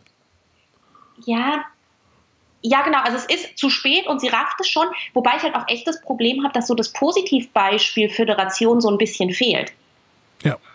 Also so, ja. ich habe das Gefühl, dadurch, dass sie so extrem dunkel ist, müssen und aber der Held müssen alle in ihrem Umfeld noch viel dunkler sein. Und deswegen ist es ja nicht nur Lorca, ne? es ist ja auch, wie ihr schon oft gesagt habt, ähm, äh, The Badmiral, ähm, äh, Corn ja, genau, Cornwall. Ja. ja.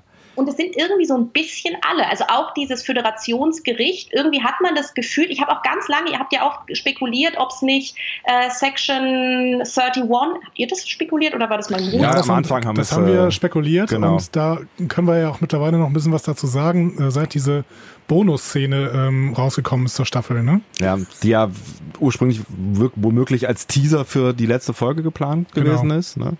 Letzte Woche ist eine ähm, Zusatzszene veröffentlicht worden, ich glaube im Rahmen von irgendeiner Convention. Ja. Ähm, da die stammt von der letzten aus der letzten Folge und ähm, in dieser letzten Folge ähm, verlässt Giorgio halt die Bühne mhm. und findet sich dann irgendwann in diesem Etablissement wieder, wo sie die ganze Folge über war. Mhm. Und da trifft sie auf einen Menschen der Sektion 31, der sie quasi anwirbt. Mhm. Und zwar ihr ein schwarzes Badge zeigt und damit ja. diese Brücke wieder zeigt zu ähm, der zu Context is for Kings, wo die schwarzen Badges ja durchaus auch auf der Discovery gezeigt worden sind.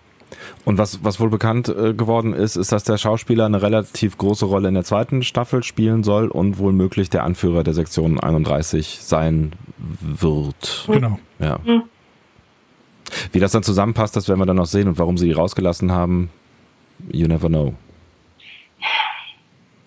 Ja, aber das hilft irgendwie jetzt eigentlich gar nicht so sehr weiter, weil es nicht erklärt, warum die ganze Zeit alles schon so unglaublich dystopistisch ist. Hm. Ja. Also wir wissen mhm. irgendwie, das passt irgendwie, das ist auch vielleicht ein generelles Problem der Prequel. das ist halt schon sehr viel Rewriting und eigentlich wissen wir, dass das ist ja fünf Jahre vor Pike, eigentlich wissen wir, alles ist gut schon. Also wir hm. sind ja eigentlich schon in der Utopie. Warum ist diese Utopie so knackt? Ja, es ist sogar während Pike, ne? Also ähm, wir treffen ja jetzt wahrscheinlich äh, auf Pike am Anfang der nächsten Staffel. Und ähm, das ist so ein bisschen die Frage. Ne? Also wie entwickeln sich jetzt innerhalb von fünf Jahren die, äh, die ganzen Fraktionen zu dem, was wir in TOS sehen? Hm? Schaffen die das? Oder ist das schon an der Stelle eben ein Kanonbruch, der quasi vorprogrammiert ist mit, dieser, mit diesem Writing? Das, also, ich meine, sie mit, mit, mit flickrigem Writing schafft man ja alles. Sagt die Autorin. ja, das ist so schwer für mich so zu ertragen. Ich würde ähm, äh, nochmal noch mal einen gewagten Vergleich ähm, versuchen, weil, weil du ja mit Voyager sozialisiert wurdest und eben davon gesprochen hast, ähm, ähm, da, dass man irgendwie immer auf, auf die guten Werte so ein Stück weit zurückkommt und dass dir das mit Michael zu langsam gegangen ist. Und da musste ich so ein bisschen an Seven of Nine denken in Voyager, die ja auch ähm, relativ lange scheitert an äh, den Werten der Föderation und ja zwischendurch auch gar nicht so ganz genau weiß, wo sie hingehört und ja auch für einige Unruhe sorgt und das halt nicht nur, weil sie irgendwie die moralischen Werte des Zusammenlebens nicht versteht, ähm, ja, sondern auch, weil sie gegen die Föderationswerte am Anfang oder mittendrin auch immer mal wieder verstößt. Hast du denn da Geduld mit ihr gehabt? Weil das dauert ja doch relativ lange, bis sie so halbwegs sozialisiert ist ich glaube, das ist, also das ist für mich was ganz anderes, weil das drumherum ein, ein, ein Star Trekiges ist.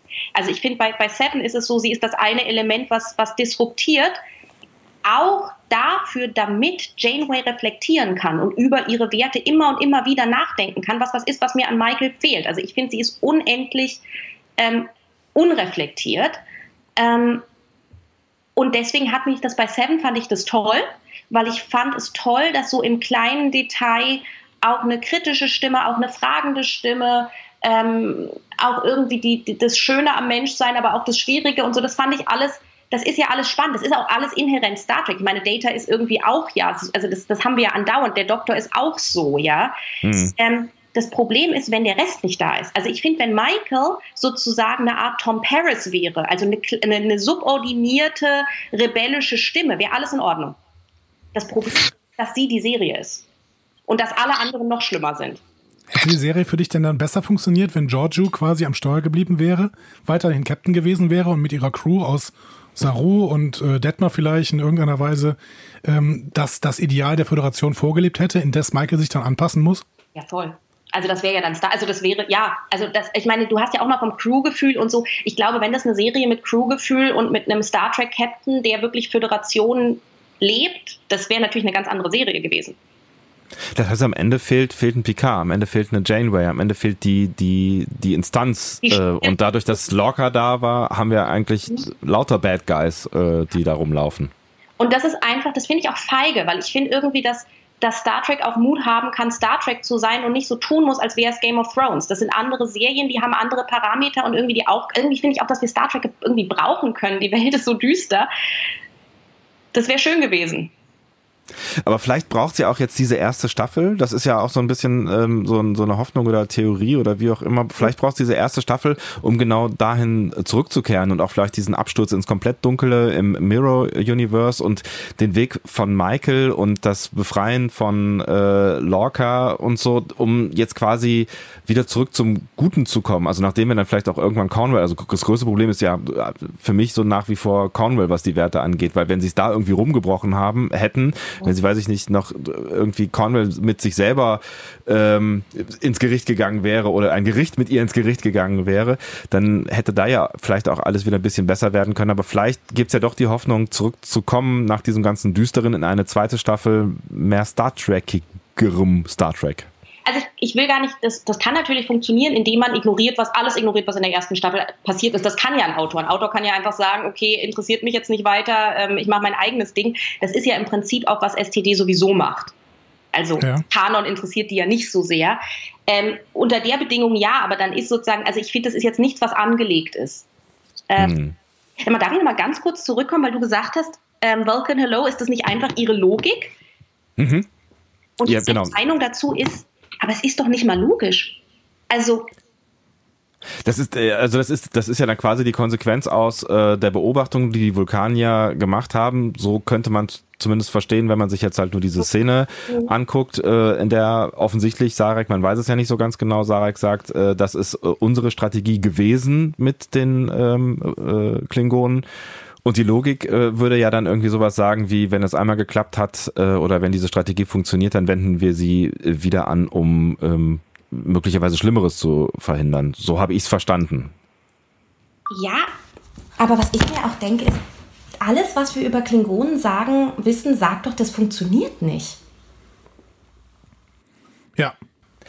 Ich meine, du greifst einen Klingonen an, der muss sich doch wehren. Das ist doch irgendwie total dishonorable, dann zu sagen, irgendwie sein Schwänzchen einzuziehen und sich in der Ecke zurückzuziehen. Das passt doch mal gar nicht. Oder? Ja, des, deswegen finde ich es gut, dass du das nochmal nachgeschaut hast. Ich müsste das dann vielleicht auch nochmal nachschauen, weil ähm, ich auch irgendwie diese Schuss vom Bug-Nummer irgendwie noch im Kopf hatte, über die wir gesprochen haben. Und dann hätte das ja so sein können, so von wegen, ich äh, gebe dir mal irgendwie einen ordentlichen Schubs und zeig dir, ich habe Stärke. Und da wäre ich dann wieder irgendwie dabei. Dann sagt der Klingone, ja, okay, ich gebe dir auch einen Schubs und wir sind auf Augenhöhe so. Also weißt du, so eine Art Stärke messen und wir sind halt keine Feiglinge und warten darauf, dass ihr irgendwas tut.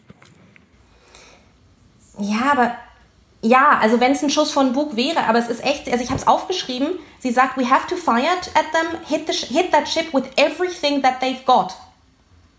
Also es ist echt schon mehr als das und vor allem denke ich dann auch, naja, okay, aber sie haben ja bereits einen Soldaten umgebracht.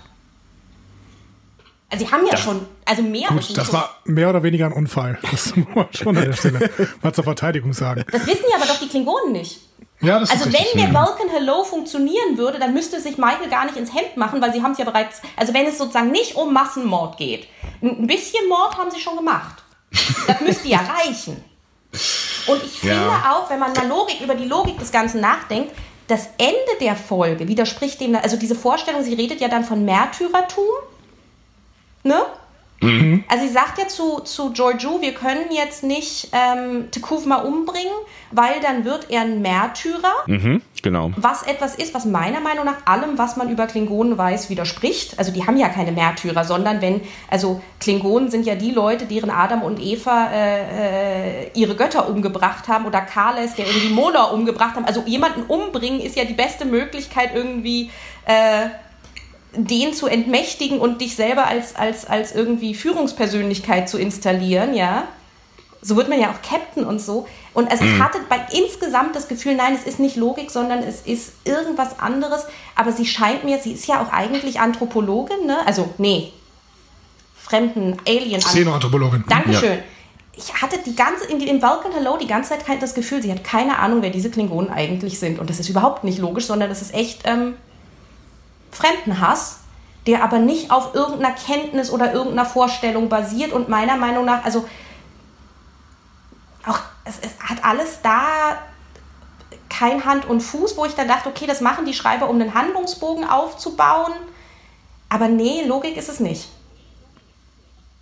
Das heißt, ähm, eigentlich war es am Anfang der Serie schon vorbei mit der Hauptfigur äh, für dich. Wie hast du denn an Michael in den nächsten Folgen erlebt? Ähm, auch zum Beispiel in der Liebesbeziehung zu Tyler, was ja auch irgendwie ein wichtiger, hm. ein wichtiger Charakterpunkt sein könnte, so, ne? Oder Charakterentwicklungspunkt. Ich muss mal was Positives sagen, oder? du Versuch, musst gar nichts. Mut zur Utopie und so. Ähm, Nee, es war schon so, also ich fand Vulcan Hello war schon für mich der Tiefpunkt. Also das hat schon hm. für mich, das hat echt wehgetan. Ähm, es gab einzelne wirklich gute Episoden, die gut waren, weil sie für mich Star Trek waren, nämlich die äh, Mud-Episode. Mhm. Äh, mit dem Loop, wie heißt die? Äh, Madness, nee. Hm. Max uh, Sanest Man Go Wild. Mad, Mad. So. Wir, wir wissen alle, wo, ich glaube, es war Folge 7 oder so. Wir wissen alle, wovon wir reden. Ja. Ähm, die fand ich super. Das war ja auch so Romance-mäßig und so. Ich fand jetzt nicht, dass Tyler und Michael die beste Chemie hatten. Also ich weiß nicht, hattet ihr da das Gefühl, boah, da wollen zwei einander an die Wäsche? Null. Also nee. ich gar nicht. Ne? Nee, ich, ja, ich auch, also ich meine, aus Michael, Michaels Perspektive, die ja offensichtlich zumindest äh, erklärt sie das ja genau in der Folge, äh, sich noch nie verliebt hat, vielleicht eine nachvollziehbare äh, Darstellung, weil sie einfach wahrscheinlich mit diesem Gefühl oder der Anziehung nicht so richtig umgehen kann, aber selbst nachdem sie sich eingestanden hatte, dass da irgendwelche Gefühle da sind, hat man sie nicht so richtig gesehen. Mhm. Und, und Tyler war ja auch eher, also ich finde, ich finde, er hat, er hat in dem Momenten gut gespielt, wo es ähm, so um, um, um diese, diese, diesen diesen, diesen Zwist im ihm ging, ne? Aber in, in dieser Liebesbeziehung habe ich ihn irgendwie auch nicht so richtig das Gefühl abgekauft, aber vielleicht auch, weil er einfach so hart mit sich selbst beschäftigt war. Ja, was war, wahrscheinlich ne? auch daran liegt, dass die beiden keinen einzigen glücklichen Moment miteinander hatten. Ja. Sondern ja, immer nur in Trauersituationen quasi zusammen waren. Vielleicht noch der auf Pavo am ehesten. Ja, super. ja, das, oh, das war Romance pur. Ja, das stimmt schon. Was ich, ja, also das hat mir gefehlt. Das ist aber übrigens ein Problem, was die Serie hat. Also ich fand auch, dass ich hatte nicht eine Sekunde das Gefühl, dass Lorca äh, Michael an die Wäsche will. Hm. Das war total, das kommt da so als Big Reveal. Man wusste die ganze Zeit, er interessiert sich irgendwie für sie, aber halt für seinen Masterplan. Aber sexuelle Anziehung fand ich da auch keine. Also ich finde, die Serie ist jetzt ähm, nicht so sexy. Äh, die Serie ist nicht so sexy, vielleicht mal abgesehen von der Sexszene mit äh, Lorel und Tyler, aber die war jetzt auch nicht so super sexy. die ist eher rapey als sexy. Aber ich hatte tatsächlich schon das Gefühl, und ich glaube, ich habe das doch irgendwann mal gesagt, ähm, ich weiß nicht mehr äh, in, in welcher Folge, aber ich glaube, es war noch in der ersten Halbstaffel, haben wir darüber gesprochen, ähm, dass da schon irgendwie was was ist zwischen, zwischen Lorca und Michael, also dass ich zumindest irgendwie was von Lorca gespürt habe. Es war sehr unterschwellig. Ähm, ich glaube, das war tatsächlich noch. Das war am Ende von Lethe oder Lethe. Mhm. Ich kann, mich, ich kann mich aber gerade nicht mehr an die Szene erinnern, auf die ich mich damals bezogen habe, tatsächlich. Vielleicht, vielleicht bist du da aber einfach sensibler als ich. Who knows? Aber klar, das hat sich, also ich fand, ich war auch immer so ein bisschen hin und her gerissen zwischen, will der jetzt wirklich was von ihr? Ist das eher Strategie oder ist das eher so ein Vatergefühl-Ding?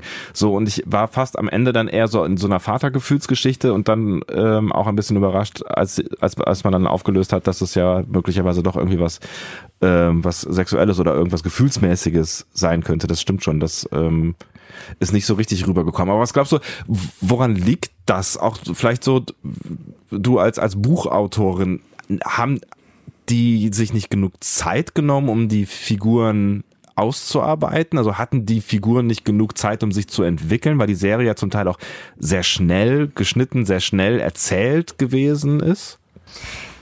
Ich fand, das habt ihr auch übrigens, das hast du schon mal selber gesagt, dass die Dramaturgie sehr merkwürdig ist. Also, dass teilweise Sachen extrem lang sind mhm. und andere dafür unendlich verknappt dargestellt werden. Das ist ein, für mich ein wirklich großes dramaturgisches Problem gewesen, dass deswegen Sachen einfach zu kurz kamen. Ähm, teilweise einfach nur, weil die Klingonen so unglaublich langsam gesprochen haben, die ersten Klingonen, die langsam sprechen, dass man für vieles andere keine Zeit mehr hatte. ja, ja. ja ähm, und dann ist es, glaube ich, tatsächlich so, dass, also als, als Autor gucke ich das und denke, boah, die hatten aber viele Plotting-Wechsel. Also die haben sich, glaube ich, echt nicht überlegt. Also ich glaube, die haben irgendwie so wie wenn man jongliert und einfach mal sagt, okay, ich werfe jetzt vier Bälle in die Luft und irgendeinen werde ich schon fangen. Mhm. Da war viel angelegt und nicht ausgeführt, was ihr auch alles irgendwie selber gesagt habt, ja. Und ich glaube, dass zum Beispiel bis ganz, ganz spät gar nicht klar war, was Lorcas Beziehung zu Michael überhaupt ist. Und deswegen konnte der das nicht spielen, weil er es einfach nicht wusste. Genauso wie ich glaube, dass Michael nie deutlich, also der Schauspielerin, also ähm, ähm, Sonika Martin Green, mhm. nicht gesagt wurde, ab welchem Punkt sie begreift, dass sie Scheiße gebaut hat und wie intensiv dieses Gefühl ist. Also ich glaube, sie weiß eigentlich nicht, jetzt ist der Moment, wo ich es verstehe als Schauspielerin. Sie weiß mhm. eigentlich nicht, ab jetzt fühle ich mich schlecht, sondern es kommt immer ab und zu ist ein Autor, der sagt, boah, aber du fühlst dich schon schlecht und dann spielt sie das und dann kommt einer und sagt, wieso, Vulcan Hello war doch super und dann spielt sie das. Ähm, und so glaube ich, das ist fast durchgehend so, dass die Leute nicht ähm, kohäsiv, also nicht, nicht durchgehende Anweisungen bekommen. Also, dass sie sehr unterschiedliche Sachen spielen von, von Folge zu Folge. Ich, habe hab auch das Gefühl gehabt, so ein bisschen, dass es vielleicht auch daran liegen kann, dass zum Beispiel auch jede Folge neuer Regisseur oder, ne, also wenige machen es zweimal, aber eigentlich immer wieder neue Menschen das dann ausführen, was sich die Menschen im Writers Room, in dem es ja auch Wechsel gegeben hat, ähm, gedacht haben und vielleicht deswegen auch nicht so, was ja total absurd ist, ne, weil es ja doch eine lange Erzählzeit ist, so eine Serie, nicht so irgendwie die Charaktere dann am Ende ausgearbeitet haben. Ich musste gerade an äh, mein letztes äh, Kinoerlebnis denken, Three Billboards Outside Missouri, das ist so ein, weiß nicht, ob äh, einer von euch den gesehen hat. Ja. Ähm, ich finde, das ist so ein Film, der so ein bisschen so an die, an die, die großen 90er-Filme erinnert, ähm, so von der Erzählstruktur relativ langsam. Aber da ist mir aufgefallen, dass jede Figur, und ist sie noch so klein, ähm, die die ist so authentisch gezeichnet, dass ich ihr von Anfang bis Ende all ihre Schwächen und Stärken sofort abgekauft und erkannt habe. Und da reichten zum Teil irgendwie drei Sätze, die sie gesprochen haben. Und ähm, da habe ich mich tatsächlich auch gefragt, wenn das so geht, warum funktioniert das dann in einer Serie, wo du ja viel mehr Zeit hast als die, ich weiß nicht, 110 Minuten oder so, oder 20 Minuten äh, hat der Film gedauert. Ähm, warum funktioniert das dann nicht auf so einer großen Fläche? Weil Serien ganz anders geschrieben werden. Ja, also du meinst den Prozess. Wenn ich das vergleiche, wenn ich jetzt auch mal einen Vergleich machen darf, Game of Thrones. Hm ist strukturell extrem ähnlich, funktioniert mhm. massiv gut. Und ich glaube, der große Unterschied ist, dass bei Game of Thrones ein, Mas ein einziges Mastermind sich das über Jahre überlegt hat und die Kontrolle über alles hat. Und ich glaube, so ist es bei Filmen im Zweifelsfall auch, dass es schon ein Mastermind gibt, wenn alles gut läuft, der sich das überlegt. Und ich glaube, das hat hier einfach gefehlt. Und deswegen hast du so Sachen wie einen Stamets, der mal happy happy ist und mal äh, dunkel bis zum geht nicht mehr und es wird nie erklärt. Oder du hast die schwarzen Abzeichen, die ihr beim letzten Mal erzählt habt. Oder du hast diese, diese, diese Ganglia bei Saru, mhm. die manchmal total gut funktionieren und dann aber über Folgen hinweg vollkommen vergessen werden. Ja. Die existieren einfach nicht mehr. Um, äh, ich, ich will jetzt nicht zu weit von Michael wegkommen, aber vielleicht an dieser Stelle mal, ähm, findest du denn, dass an der Stelle Lorca ganz gut funktioniert hat? Weil der war ja wirklich so geschrieben, dass man von Anfang an immer wieder so kleine Hints gesetzt hat, äh, seiner Herkunft betreffend. Ja, da hatte ich das, also ich glaube, man ist es schon so, dass sie Fäden, also wie gesagt, sie werfen Bälle in die Luft. Und ich glaube, manche fangen sie auch wieder auf oder die, an die erinnern sie sich und an manche erinnern sie nicht. Ich glaube nicht, dass man einfach ganz ins Blaue geschrieben hat, ja. Ja. Da war schon, aber ich glaube halt, dass es nicht konsequent, also mit, mit Fuller und den ganzen Wechseln, ich glaube, das wurde nicht konsequent gemacht. Bei Lorca äh, funktioniert sehr, sehr, sehr, sehr, sehr schön, bis es dann nicht mehr funktioniert, oder? Ja, genau. Bis zur verflixten Staffel äh, Folge 13. Ja. Und ich ja, glaube, da ist, halt wieder, da ist halt wieder ein Autor, der nichts mit den anderen zu tun hat, irgendwie. Ja. Ja, also ich hoffe mal, dass das die Erklärung ist und vielleicht waren alle anderen krank oder so. Betrunken, also, wer weiß. Ja. Gibt es denn ähm, einen, einen Charakter, von dem du sagst, der funktioniert wirklich gut im Gegensatz. Also jetzt, na, Lorca hast du gesagt, bis er dann am Ende scheitert, aber er scheitert ja am Ende. Gibt es einen Charakter, wo du sagst, der ist von A bis Z irgendwie cool? Ich glaube, da sind wir uns alle einig, oder? Tilly. Ja. Es war keine Suggestivfrage. Nein, aber es ist ja so. Also ich finde, bei Tilly ist es so, so ich finde ihre erste Szene ein bisschen schwierig, weil ich glaube, dass die Schauspielerin dann ganz minimal bei einer Rolle, die sehr extrem geschrieben ist, noch so ein kleines bisschen über die Stränge schlägt. Also am Anfang ja. dachte ich, oh Gott, ist das Jaja Bings? Mhm. Ja, ja, genau. Ja, da hat, hat Andi ja auch, äh, ganz am Anfang warst du, glaube ich, sehr genervt. Die allererste ne? Szene fand ich eine krasse Overperformance, aber mhm. danach hat sich das relativ schnell gelegt, ja. Aber super schnell, ne? Also die hat, da hatte ich das Gefühl, die hat verstanden, wer sie ist und hat es gespielt. Mhm. Ja. Aber bei. Ist allerdings auch nicht so im Fokus, ne? Nö, das hilft halt auch, ne? Also ich habe das Gefühl, je mehr, je mehr man über Michael erfährt, desto schlimmer wird es auch irgendwie. Hm. Das heißt, du bist am Ende auch nicht so, also ne, wir, wir waren ja dann doch am Ende relativ glücklich, das hat Andi gerade schon gesagt, über den, den Bogen, den das Ganze dann äh, noch genommen hat, auch Michaels Entwicklung und dann auch die, die Serie äh, überhaupt, also die Erklärung, die relativ komprimiert in der letzten Folge passiert, aber sie passiert so, ähm, ich glaube, wenn ich das so zusammenfassend für uns sagen kann, noch in einer Art und Weise, die also wir hätten mit Schlimmerem gerechnet oder wir hätten uns Schlimmeres vorstellen können. Es funktioniert ähm, so für uns halbwegs, auch was den Kanon angeht und auch äh, so ein Stück weit, was Michaels Entwicklung angeht, so in unseren Augen. Ähm, da bist du aber auch raus. Also du, da sagst du auch so irgendwie, das macht's für mich dann irgendwie nicht mehr ich komme nochmal zurück zu George W. Bush, wenn ich darf. ja. Ähm, Michaels große Lösung, die große Lösung, bei der sie sagt, sie hat jetzt verstanden, Federation Principles is all we've got. Mit aller Theatralik, mit allem ähm, Werte, Ethik aufrufen, was sie so leisten kann. Dieser große Moment ist, sie gibt eine Massenvernichtungswaffe an einen fundamentalistischen Terroristen. hm. Willkommen bei den Taliban. Ja, okay. Das ist nicht Föderationswerte. Und jetzt möchte ich zu Voyager zurückkommen.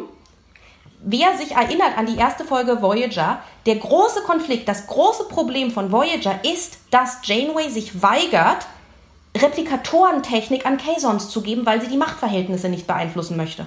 Mhm. Weil das nicht Föderation ist, Replikatoren, also es geht um Wasser, an Kazon zu geben, weil du nicht weißt, was sie damit machen. Föderation heißt, wir geben keine Waffen an Terroristen. Das ist George W. Bush. Das ist nicht die Föderation. Und ja, aber da sind wir auch nochmal 100 Jahre weiter ne, in der Entwicklung der Gesellschaft. Ja, das mag sein, aber wir haben auch, also es ist trotzdem so, dass sie da steht und von der Föderation redet und das sind nicht sind Werte, die wir heute ablehnen. Wir lehnen es ab, dass man einen Präventivkrieg macht. Wir lehnen es ab, dass man Terroristen Massenzerstörungsvernichtungswaffen gibt.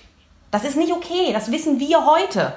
Und irgendwie muss Star Trek, wenn es von Föderationswerten gibt, äh, redet, mir eine Utopie geben. Und nicht etwas, was ich heute, wenn die Amerikaner es machen, scheiße finde. Und dann nicht. Also so ich habe in der letzten Folge ganz oft davon gesprochen, dass sich die Autoren so ähm, äh, Hürden bauen über die sie dann irgendwie rüberspringen müssen und das teilweise auch sehr konstruiert tun. Ich finde die Hürde, die sie sich in meiner letzten Folge aufgebaut haben, die war kaum noch lösbar und da finde ich die Lösung, dass sie Lorel da in irgendeiner Weise aus dem Hut zaubern und versuchen ähm, damit ja, erstmal wieder das, die, die Häuser zu vereinen. Natürlich ist das problematisch, dass sie ihr eine Massenvernichtungswaffe geben. Sie gehen aber da gleichzeitig davon aus, dass sie nie zünden wird. Hm? Und äh, gleichzeitig verhindern sie damit so ein bisschen, dass sie selber die Massenvernichtungswaffe ähm, zünden müssen und versuchen sich da rauszumanövrieren. Das ist nicht so super schlau, aber das ist vielleicht die einzige Lösung, um aus, diesem, aus dieser großen Hürde, die sich Autoren da aufgebaut haben, nochmal rauszukommen. Kann das sein? Ja, ich verstehe das schon. Ich verstehe schon, dass wenn man nicht durchdachtes Schreiben macht, man nicht durchdachte Lösungen finden muss. Ja. Aber ich finde halt, das ganz große Problem ist, dass sie da steht am Ende in einer selbstbewussten Arroganz und sagt, ich habe mal einen Fehler gemacht, also damit meint sie das Vulcan Hello, und ich habe jetzt verstanden, the only way to defeat fear is to tell it no. Und sie steht da wie die Geläuterte, also wie eben der born-again Christian, der verstanden hat, ich habe in meiner Jugend Fehler gemacht, aber jetzt weiß ich, was der richtige Weg ist. Und sie sie ist so selbstsicher und das wird uns als sowas heldenhaftes mit also wie das wie das alles geschnitten ist wird so heldenhaft inszeniert dass und es wird nicht eine Sekunde reflektiert dass das was sie da gemacht hat ganz großer Mist ist und das finde ich total problematisch und das widerspricht für mich allem was Star Trek ist also ich finde zu sagen, unsere große Lösung sind Massenvernichtungswaffen an Terroristen, egal ob sie sie benutzen oder nicht. Ich glaube, George W. Bush denkt auch nicht, hat auch nicht gedacht. Ja. ja, okay. Das ist nicht der Punkt. Der Punkt ist, das machen wir nicht. Und ich meine, sie sagt, Principles is all I've got. Hm. Und das ist nicht das, was sie tut. Und ich finde, dass uns das so verkauft wird, ist für mich riesengroß problematisch. Ja, es ist ja im Prinzip das Gleiche mit, mit, mit Conroy, was ich eben schon mal angesprochen habe. Ne? Da gibt's ja halt auch einfach keine, keine Konsequenzen. Und über diese keine Konsequenzen-Politik in der Serie haben wir auch schon ja. mehrfach diskutiert auf äh, verschiedensten Ebenen und in verschiedensten Szenen so ein Stück weit. Ja, und es wird uns irgendwie ein ethischer Progress und einen Bogen suggeriert, der so gar nicht stattfindet. Sie ist am Ende genauso schlimm wie am Anfang. Also ja, am Anfang will sie Klingonen Massen vernichten und am Ende gibt sie Klingonen die Waffe, um sich selbst Massen zu vernichten. Der Unterschied ist ähm, marginal. Und echt für mich nicht, also ich glaube, da ist ihnen nichts mehr eingefallen, aber das, was sie machen in dieser Arroganz, ist nicht, ist nicht richtig. Und da fehlt mir auch das, das habe ich vorhin schon mal gesagt, das finde ich wirklich schwierig, nämlich, dass sie weniger reflektiert ist als ein Kirk. Dass ein Kirk am Ende versteht, ähm, Krieg ist doof und ich war arrogant und jetzt äh, habe ich große Zweifel an mir und dass sie nicht für eine Sekunde an sich zweifelt. Also in dem Moment, wo sie da steht und sagt, I was wrong, tut sie das mit dem Selbstbewusstsein eines Menschen, der jetzt gerade im Recht ist. Und das, was Picard zweifelt an sich und hinterfragt und denkt. Und Janeway steht an irgendwelchen Fenstern, guckt in die Dunkelheit und fragt sich sieben Staffeln lang, ob das eigentlich richtig war. Also immer mal wieder, was sie da getan hat. Mhm. Und dass Burnham die die größten Fehler, die wir jemals in Star Trek gesehen haben, gemacht hat, durchgehend eigentlich arrogant und selbstsicher ist, das gefällt mir nicht. Da fehlt mir mhm. wieder die Ethik von Star Trek. Jetzt haben wir ja auch viel darüber gesprochen, ähm, dass sich diese Serie auch äh, zeit, zeitgenössisch quasi weiterentwickeln muss. Ist es vielleicht am Ende auch ein Tribut daran, dass Serien mittlerweile anders äh, funktionieren, dass sie mehr entertainen müssen, dass sie, dass mehr los ist, dass mehr Action drin sein muss? Kann man dann vielleicht diese ganzen, diese ganzen metaphysischen Diskurse nicht mehr so richtig gut unterbringen? Das, äh, ja, ganz bestimmt. Aber das muss ich ja nicht gut finden.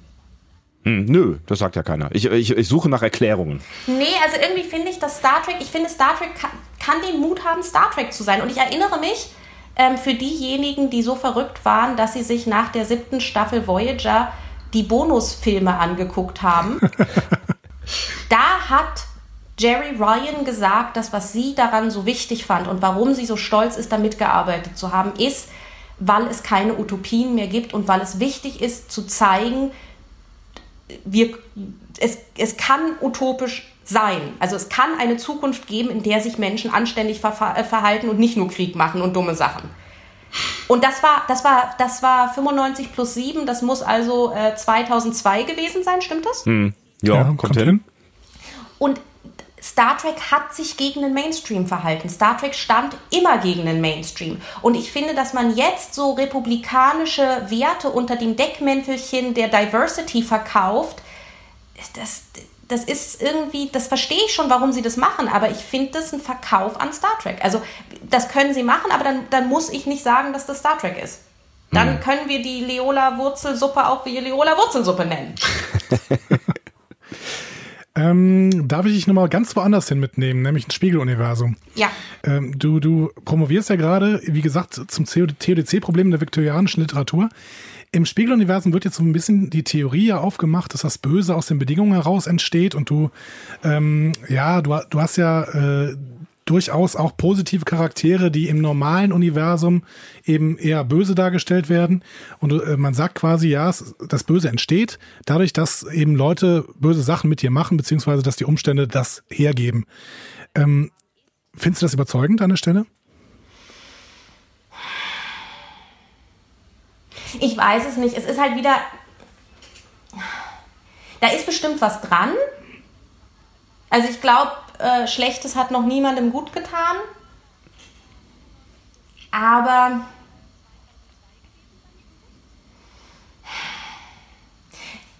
ich glaube, dass die, die Urethik von Star Trek ist eben genau, dass man sich, äh, dass man sich widersetzen kann. Das ist eine Glaubensfrage. Kannst mhm. du dich, wenn alles schlimm ist, anständig verhalten oder nicht? Und meiner Meinung nach, wer sich an, ich bin wieder bei Voyager, aber man kann auch bei den ersten zwei Folgen ähm, Farpoint ähm, TNG sein, ja.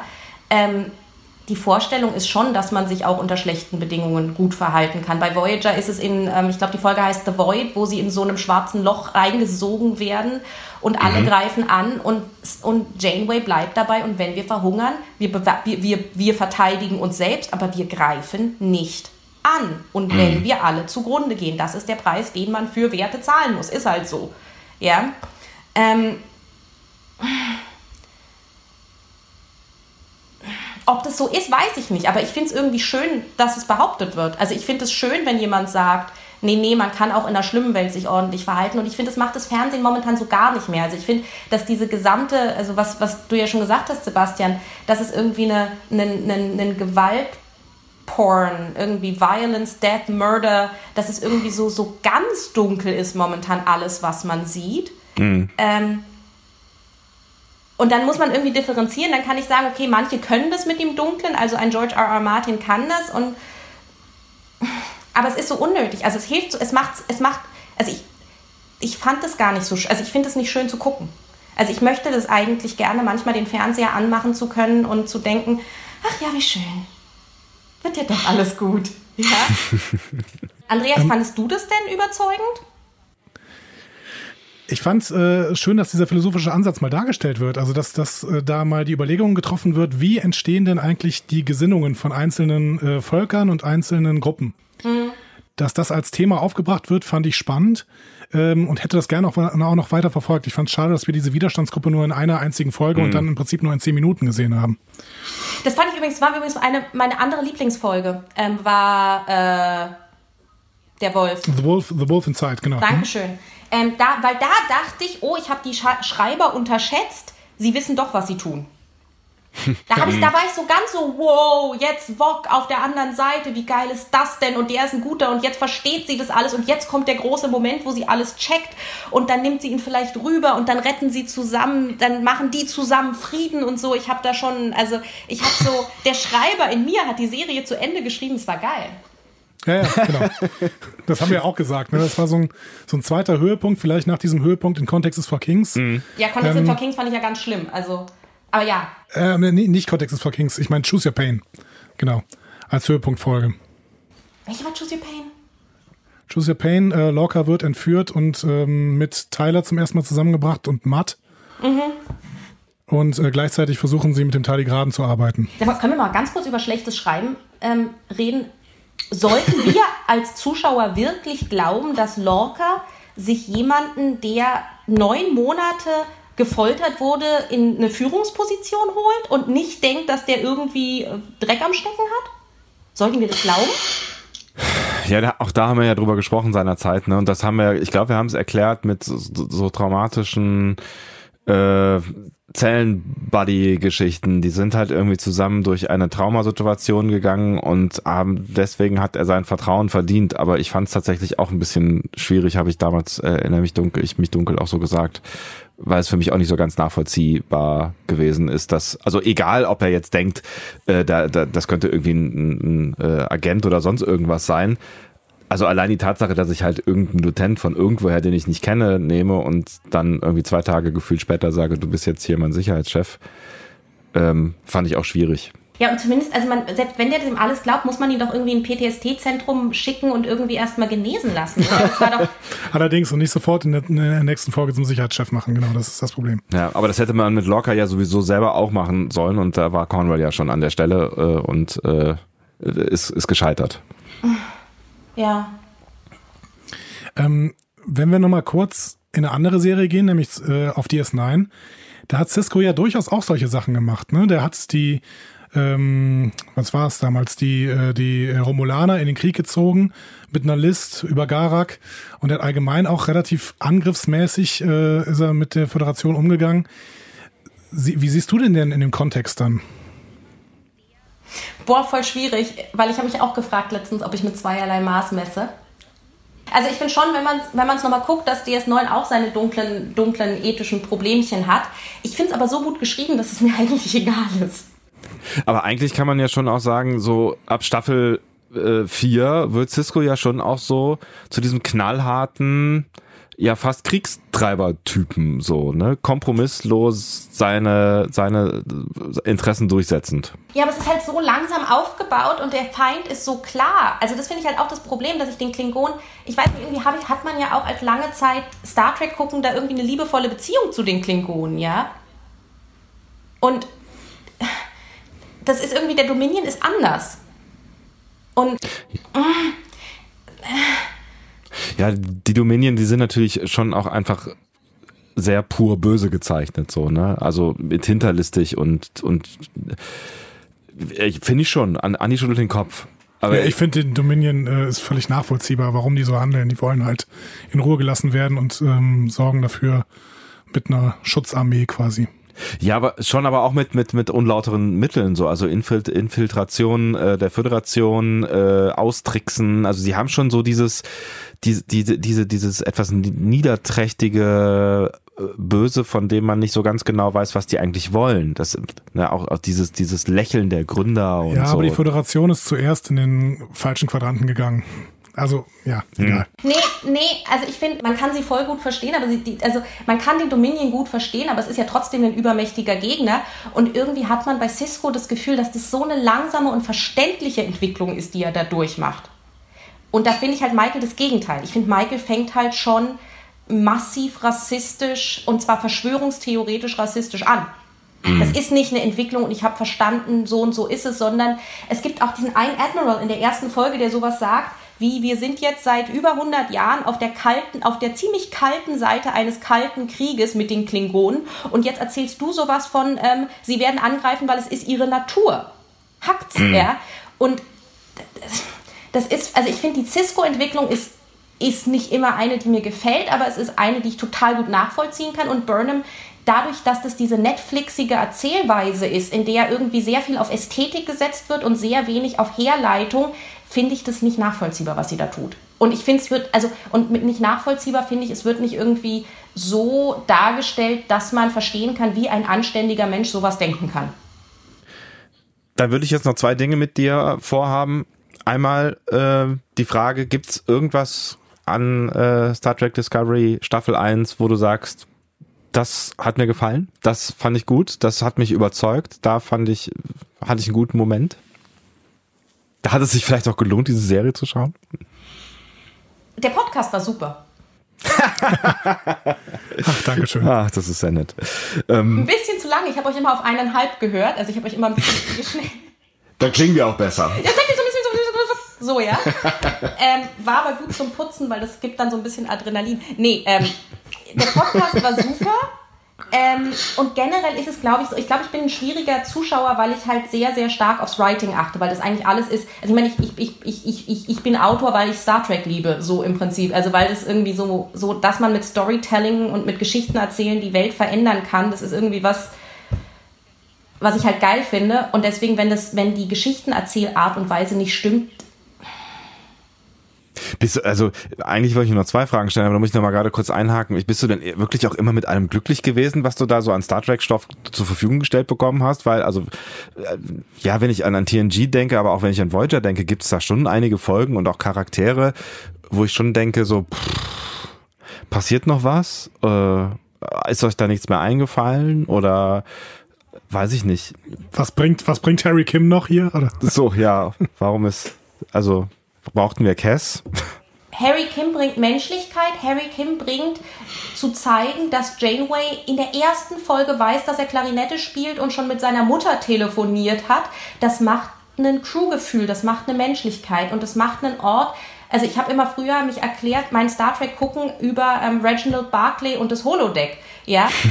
Und so ist es für mich mit Voyager. Also ich glaube, Voyager ist primär auch ein Ort, an dem ich mich gerne aufhalte, weil, auch weil nichts passiert. Also auch weil sie mhm. alle so nett sind. Und auch weil ich weiß, dass Janeway immer nur Diplomatie betreiben wird und nie angreifen wird und so. Das finde ich alles ganz super.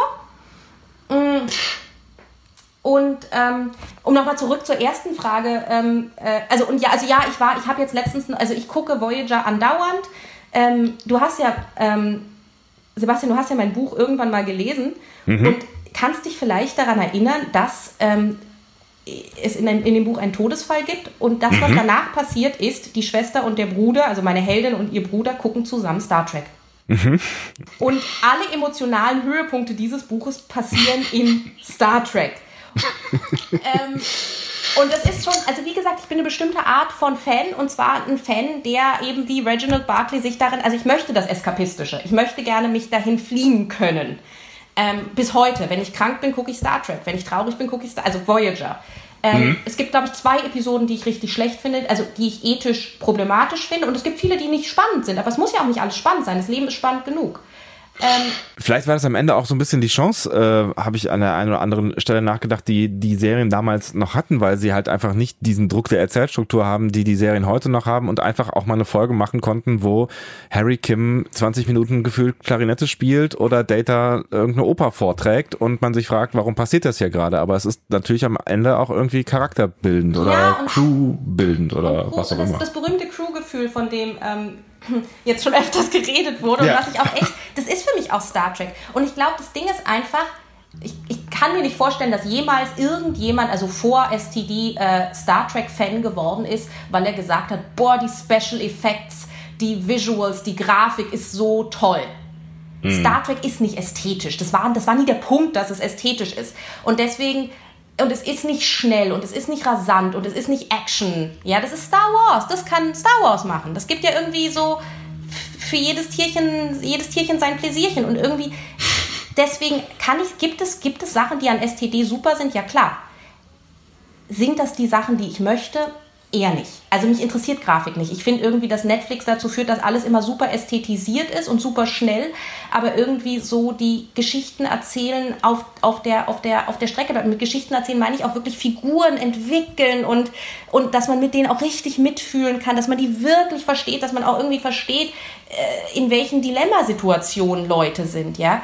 Und deswegen, also, und das fehlt bei STD, weil STD eben ähm, Netflixisiert ist. Und dafür, ja, die Grafik ist super. Ja, die Special Effects sind toll, interessiert mich null.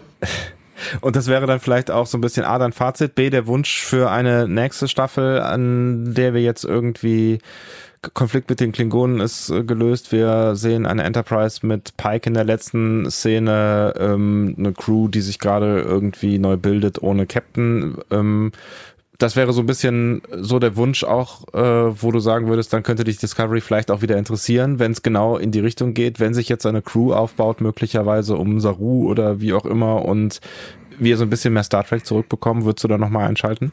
Ey, ich bin Hardcore. Ich, das kann, das kann acht, Sto acht Staffeln Schrott sein. Ich guck's trotzdem. Das ist ja das Problem. Das wissen ja auch alle Schreiber. Deswegen, also sie wissen ja, dass die Superfans sowieso die sind, die den Mist mitmachen, ja. Und deswegen kann man sowas ja auch machen. Das ist ja das, das ist ja die Tragik an dem Ganzen, ja. Ähm, ich habe auch die ersten zwei Staffeln Enterprise geguckt. Ähm, hm. In dem Glauben, dass drei und vier, und das waren sie dann auch, bestimmt besser werden. Ja? Also ich werde das bis zum bitteren Ende mitmachen. Ich würde mir wünschen, was habt ihr habt irgendwann mal gesagt, wie hoch das Budget ist? Hm, nee. Habt ihr das nicht Ich, also ich habe keine Ahnung. Ich weiß tatsächlich auch nicht, ne? Ich hatte das Gefühl, oder vielleicht hat Benjamin. Ich glaube, Benjamin hat mal gesagt, dass es irgendwie um 10 Millionen pro Folge ging. Ja. Ach so, ja, stimmt, das hat Benjamin irgendwie, ja, weiß ich aber nicht mehr genau. Mein Wunsch wäre, dass man ihm 9,5 Millionen davon streichen würde und dass man sich darauf besinnen würde, was Star Trek kann. Shakespeare-Stücke im, im, im, im, im, Kammer, im Kämmerlein, ja, ähm, mhm. Klingonen, die Klingonisch sprechen in einer Geschwindigkeit, in der leidenschaftliche, äh, kämpferische Menschen das tun, weniger Make-up. Ich finde auch, dass diese Masken irgendwie auch alle emotionale Bindung total unterbinden. Ähm, weniger Fundamentalismus, weniger ähm, Arroganz, mehr Reflexion. Also ich hätte gerne wieder Leute, die am, am Fenster stehen, rausgucken und sich fragen, ob sie eigentlich gerade das Richtige tun. Nele Polacek ist zu Gast gewesen hier auf dem Discovery Panel. Ich habe mich sehr gefreut, liebe Nele. Und äh, wenn ihr mehr von ihr lesen wollt, dann können wir das ja nochmal hier droppen an der Stelle. Das Unglück anderer Leute heißt ihr Roman und es kommt Star Trek drin vor. Das äh, ist vielleicht die wichtige Information. Ich hoffe, wir äh, sprechen uns dann nach der zweiten Staffel wieder und äh, sprechen über eine viel positivere Serie für dich. Das die dann auch vielleicht auch eine positivere Serie für uns sind. Wir sind ja, wir sind ja dann doch sehr genügsam im, im Gegensatz, habe ich so das Gefühl. Genau. Ja. Nele, vielen lieben Dank, dass du dir die Zeit genommen hast und dann nach Staffel 2. Vielen, vielen Dank, dass ich mit euch ähm, über dieses so wichtige Thema reden durfte. Sehr gerne. Und vielen Dank für den tollen Podcast. Mach's gut. Danke. Ciao. Tschüss.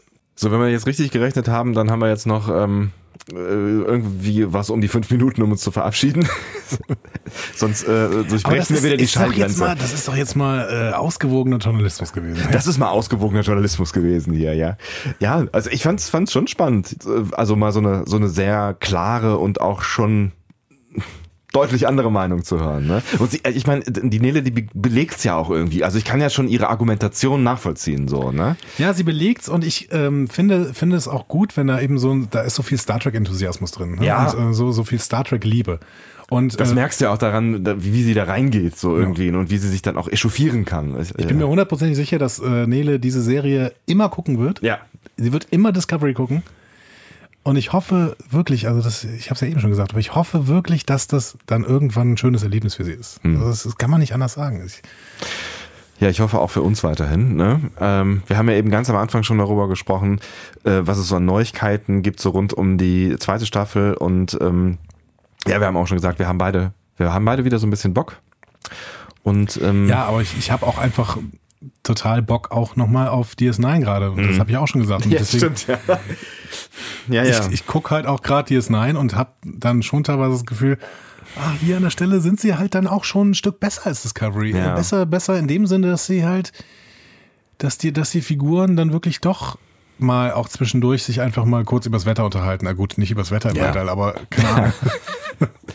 Ja, und genauso wird Nele wahrscheinlich dann halt irgendwie ähm, Voyager gucken und denken, ey, da, da ist ja auch, also ich bin, ich bin ja durchaus ein Fan von Voyager, da, da ist ja auch echt vieles gut gelaufen. Ich, also ich mag es ja lieber als du. Ne? Ähm, Ja, ich, ich ziehe mal meine Grundmeinung zurück. Ich weiß, Oh, ich weiß. oh. Nein, nein, nein, wirklich, das ist, ich, ich glaube, das ist alles Quatsch. also hat, hat Nele dich überzeugt jetzt, oder was? Ja, vielleicht, aber äh, also ich will Voyager auf jeden Fall nochmal gucken. Ja. Ich gucke jetzt ja gerade DS9, vielleicht switche ich dann irgendwann über. Ich finde, ich fand Voyager ja nie schlecht. Das habe ich auch ja mehrfach Mhm. ja, ja. Und, und unzählige Male betont. Oh, ununterbrochen, ja. Ähm, und ich weiß auch, dass ich Voyager niemals besser finden werde als DS9, aber das muss ich ja gar nicht. Nee, es ist auch total anders. Also ich habe DS9 tatsächlich auch schon länger nicht mehr gesehen. Es wäre vielleicht nochmal an der Zeit. Voyager habe ich jetzt relativ schnell in Anführungszeichen zweimal hintereinander geguckt und das letzte Mal ist noch nicht so fürchterlich lange her und es ist natürlich auch schon so ein bisschen die modernere Serie. Also du merkst halt auch, dass sie schon ein bisschen später spielt. Und die machen schon auch viel richtig. Also die machen schon auch viel richtig, was ich als äh, TNG-Fan damals irgendwie so gemocht habe. Das ist es eben, ne? Es spricht definitiv die TNG-Fans an und ähm, die, die äh, Jungs von Trackcast, ähm, der, dessen Folge, äh, deren Folge ich am Anfang erwähnt habe, Ja. ähm, die haben in dieser Folge was Spannendes gesagt. Die meinten nämlich, ja, mit so der dritten Staffel DS9 fing es dann plötzlich an, äh, eine große Geschichte zu werden. Genau. Ne? Die große Geschichte vom, vom Dominion und ähm, der große Konflikt des Alpha-Quadranten mit dem Gamma-Quadranten. Das, und die, die Trackcast-Leute sagen, ja, aber parallel fing er eben auf Voyager an. Das heißt, die Fallhöhe war nicht mehr so hoch. Ne? Man hatte nicht mehr nur noch eine Serie, auf die man sich fokussiert hat, die völlig im Mittelpunkt steht, die dann dementsprechend natürlich auch von verschiedensten Seiten zerrissen wird und von anderen wieder gelobt, sondern man hatte einfach zwei Serien, sodass da einerseits die wussten, die DS9-Macher, wir können im Prinzip jetzt alles machen, weil die TNG-Leute haben zur Not Voyager. Das ist, das ist fast schon nicht mehr vorstellbar, ne? dass, dass es mal zwei Star Trek-Serien parallel gab. Ja, und DS9 hatte immer eine Serie parallel. Ne? Die hatten erst TNG und dann Voyager. Ja, stimmt schon. Ich glaube, die waren ganz, ganz, in den seltensten Fällen waren die wirklich äh, komplett, Komplett alleine, ja. Komplett alleine. Ja. Ja, wahrscheinlich haben die das auch deswegen gemacht, ne, so ein Stück weit, weil sie halt irgendwie gesagt haben, wir brauchen halt immer noch eine Serie, wo irgendwie ein Raumschiff durch die Gegend fliegt. Weil das war ja schon auch ein mutiger Schritt zu sagen, wir lassen das jetzt alles mal auf einer statischen Raumstation spielen, so, ne? Ja, genau. Aber das hat eben für DS9 Möglichkeiten gegeben, zu sagen, okay, wir machen einfach mal irgendwas im Star Trek-Universum. Und ähm, Ja, auch Star Storytelling vielleicht dann mäßig so ein bisschen was anderes. genau. Ja. Da fällt mir übrigens noch was ein, was ich eben in diesen News vergessen habe. Ach was, guck mal einer an. Tatsächlich. Weil ähm, äh, Paramount hat jetzt bekannt gegeben, dass es, ähm, dass sie gerade sogar an zwei, zwei Star Trek-Filmen gleichzeitig arbeiten. Ach, machen jetzt hier auch Star Wars mäßig irgendwie einen nach dem anderen. Ja, man spricht unter der Hand vom Star Trek Cinematic Universe. Und offensichtlich werden sie versuchen, verschiedenste Geschichten rund um den, äh, im Star Trek-Universum zu erzählen. Uh. Unter anderem ist dieses Skript von Quentin Tarantino wohl hoch im Kurs. Beziehungsweise nein, der Film von Quentin Tarantino und das Skript ist irgendwie von, von wem anders. Also ich bin, ich bin da ja immer so ein bisschen vorsichtig skeptisch. Ich muss dann immer gleich irgendwie so an Marvel und Avengers und so weiter, ist ja gerade hier auch äh, Infinity War angelaufen in den äh, Kinos. Ich bin jetzt nicht der große Comic-Fan, aber ich, Mir, brauch, mir brauchst du das nicht erzählen. Ich, äh, Ne? ich gucke gerade die äh, Marvel-Filme. Ich habe Hm. noch nie einen gesehen. Ich habe irgendwann mal Deadpool in einer komischen Situation gesehen, aber ansonsten habe ich What? Ja, mit, Wo? mit, Auf einer Schül- Party? mit Schülern halt. Das ist egal. Ja. Auf jeden Fall, ähm, Ach so. auf jeden Ja. Fall gucke ich gerade die Marvel-Filme mal durch. Ähm, und auf Twitter kann man das verfolgen. Ich habe da so einen Thread eröffnet und schreibe äh, immer drunter, wie ich den letzten Film fand. ähm, und Spoiler, bis jetzt sind die alle ziemlich kacke. so, ich bin jetzt beim ersten äh, Avengers-Film. Das ist krass, ne? Den, den, den hypen ja tatsächlich relativ viele noch so, ne? Die halt sagen, so der erste Avengers, der war, also äh, bei aller Kritik, die man an, den, an, an dem, was danach so zwischendurch auch immer mal wieder passiert ist, also gerade wenn die ganzen Menschen da aufeinandertreffen, ähm, der kommt immer relativ gut weg. Und jetzt, jetzt weiß ich, dass ich mich hier in irgendwelche Nesseln setze, aber irgendwie, der hat eine halbe Stunde Story und danach macht's nur noch Bumm, oder? Ich bin noch nicht bei dem, tatsächlich. Ach so. Aber, ähm, oder habe ich ihn schon? Ich weiß nicht. Das so ist der, wo es Bumm alle macht. Austauschbar, ja. Also, aber um es jetzt mal kurz zu fassen. Captain America? What?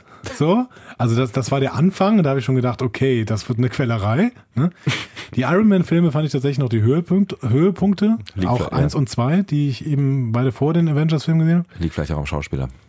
Maybe. Aber die Schauspieler sind alle nicht schlecht. Ja, Und die sind alle super, ne? In Ja, schon, absoluten sind alle Tiefpunkt der Serie Ja. bis jetzt für mich, The Incredible Hulk spielt ein großartiger Schauspieler, Ein den Hulk. großartiger ne? Also Schauspieler. Norton, Mark Ruffalo. Nein, Norton ist das noch. Ach so, ah, okay. Ja, So, und richtig. Norton macht das wirklich gut und er spielt äh, Bruce Banner in einer wirklich, wirklich äh, guten Fassung, weil den Hulk kann ja irgendwie jeder spielen. Hm. Aber ähm, ja, also ganz, den kann ich spielen.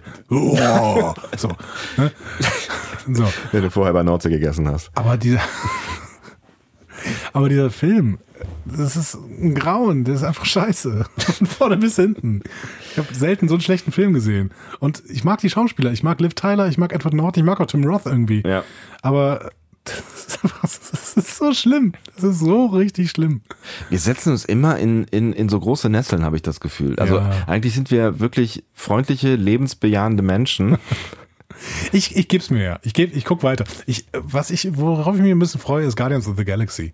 Den Sound- tatsächlich, den tatsächlich fand ich richtig cool. Ich habe den Soundtrack Ja. gehört, den finde ich cool. Und ähm, der ist. Der ja, macht Spaß. Keine Ahnung. Der nimmt Da sich ich selber auch nicht so ernst. Der macht, der macht echt Spaß und ähm, gute Schauspieler und doch, den kann man, den kann man gut angucken. Finde ich. Ja, ich bin sehr gespannt. Ich, ich brauche ja auch nicht immer Story und Geist. Also ich fand zum Beispiel auch Valerian hier von Luc Besson echt ganz cool, den, den alle ziemlich weggehatet haben. Ähm, manchmal funktionieren für mich auch Bilder und schöne Menschen.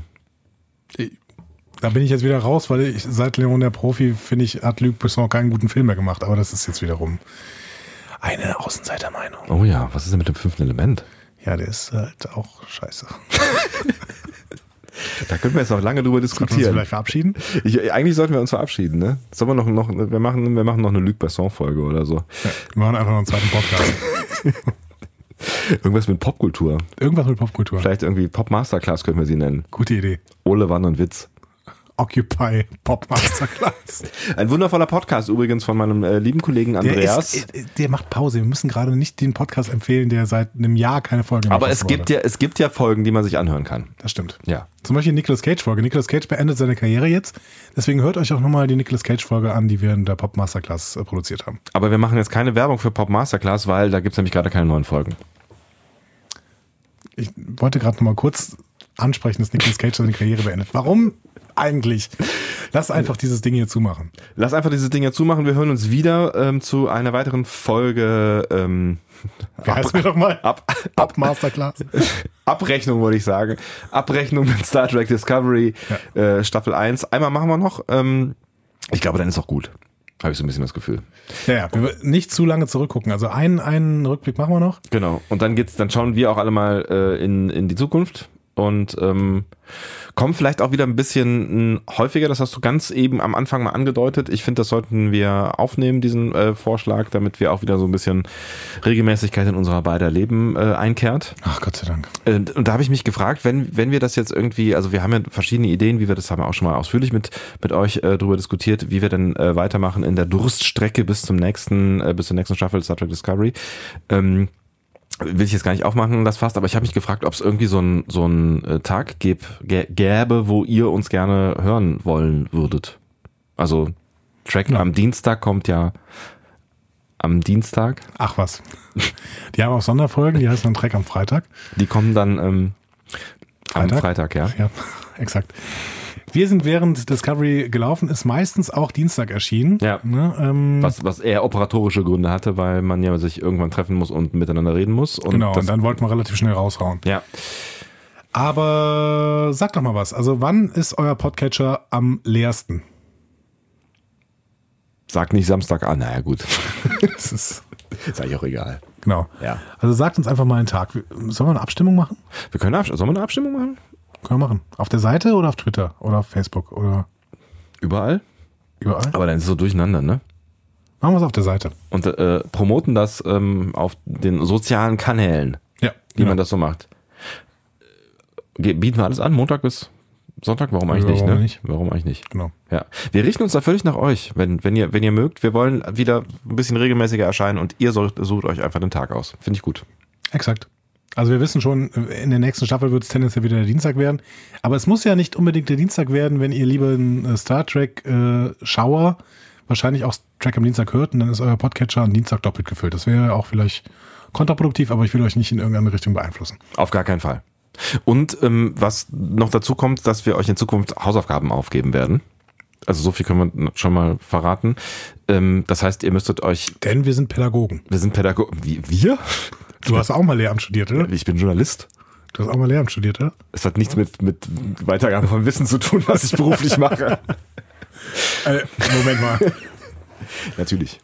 Also wir, wir beide ähm, möchten natürlich gerne irgendein Wissen, ich wollte jetzt gerade sagen unseres, aber irgendein Wissen weitergeben. Ja. Ähm, und äh, es, es, es, also wir haben, wir haben ja schon darüber gesprochen, es wird um Star Trek Folgen gehen und ähm, vielleicht macht es dann durchaus Sinn, wenn ihr euch dann die Folge, über die wir dann sprechen würden, an, bei der wir dann auch an Star Trek Discovery andocken können. Uh, andocken. Ähm, macht dann wahrscheinlich schon Sinn, dass ihr euch die mal anschaut. Das heißt, das könnt ihr schon mal mit einplanen. Moment mal, Moment mal. Ist das eine dritte neue Rubrik? Andocken? Hausaufgaben. Hausaufgaben, das ist schön. Ach, ich hab's gehasst in der Schule. Das äh, gibt's auch nicht mehr. Wir haben vor 20 Minuten irgendwann mal gesagt, wir haben noch fünf Minuten Zeit. Ähm, ich wünsche allen da draußen mit dem letzten bisschen, was meine Stimme nach dieser langen Zeit hergibt, einen wunderschönen Tag, eine schöne Nacht, gute Sterne, gute Träume. May the Force be with you. Keine Ahnung. Das ist gerade habe ich gedacht, komm, vielleicht sagst du einfach nichts mehr, schöner wird's nicht. Oh Gott, oh Gott. Tschüss. Tschüss.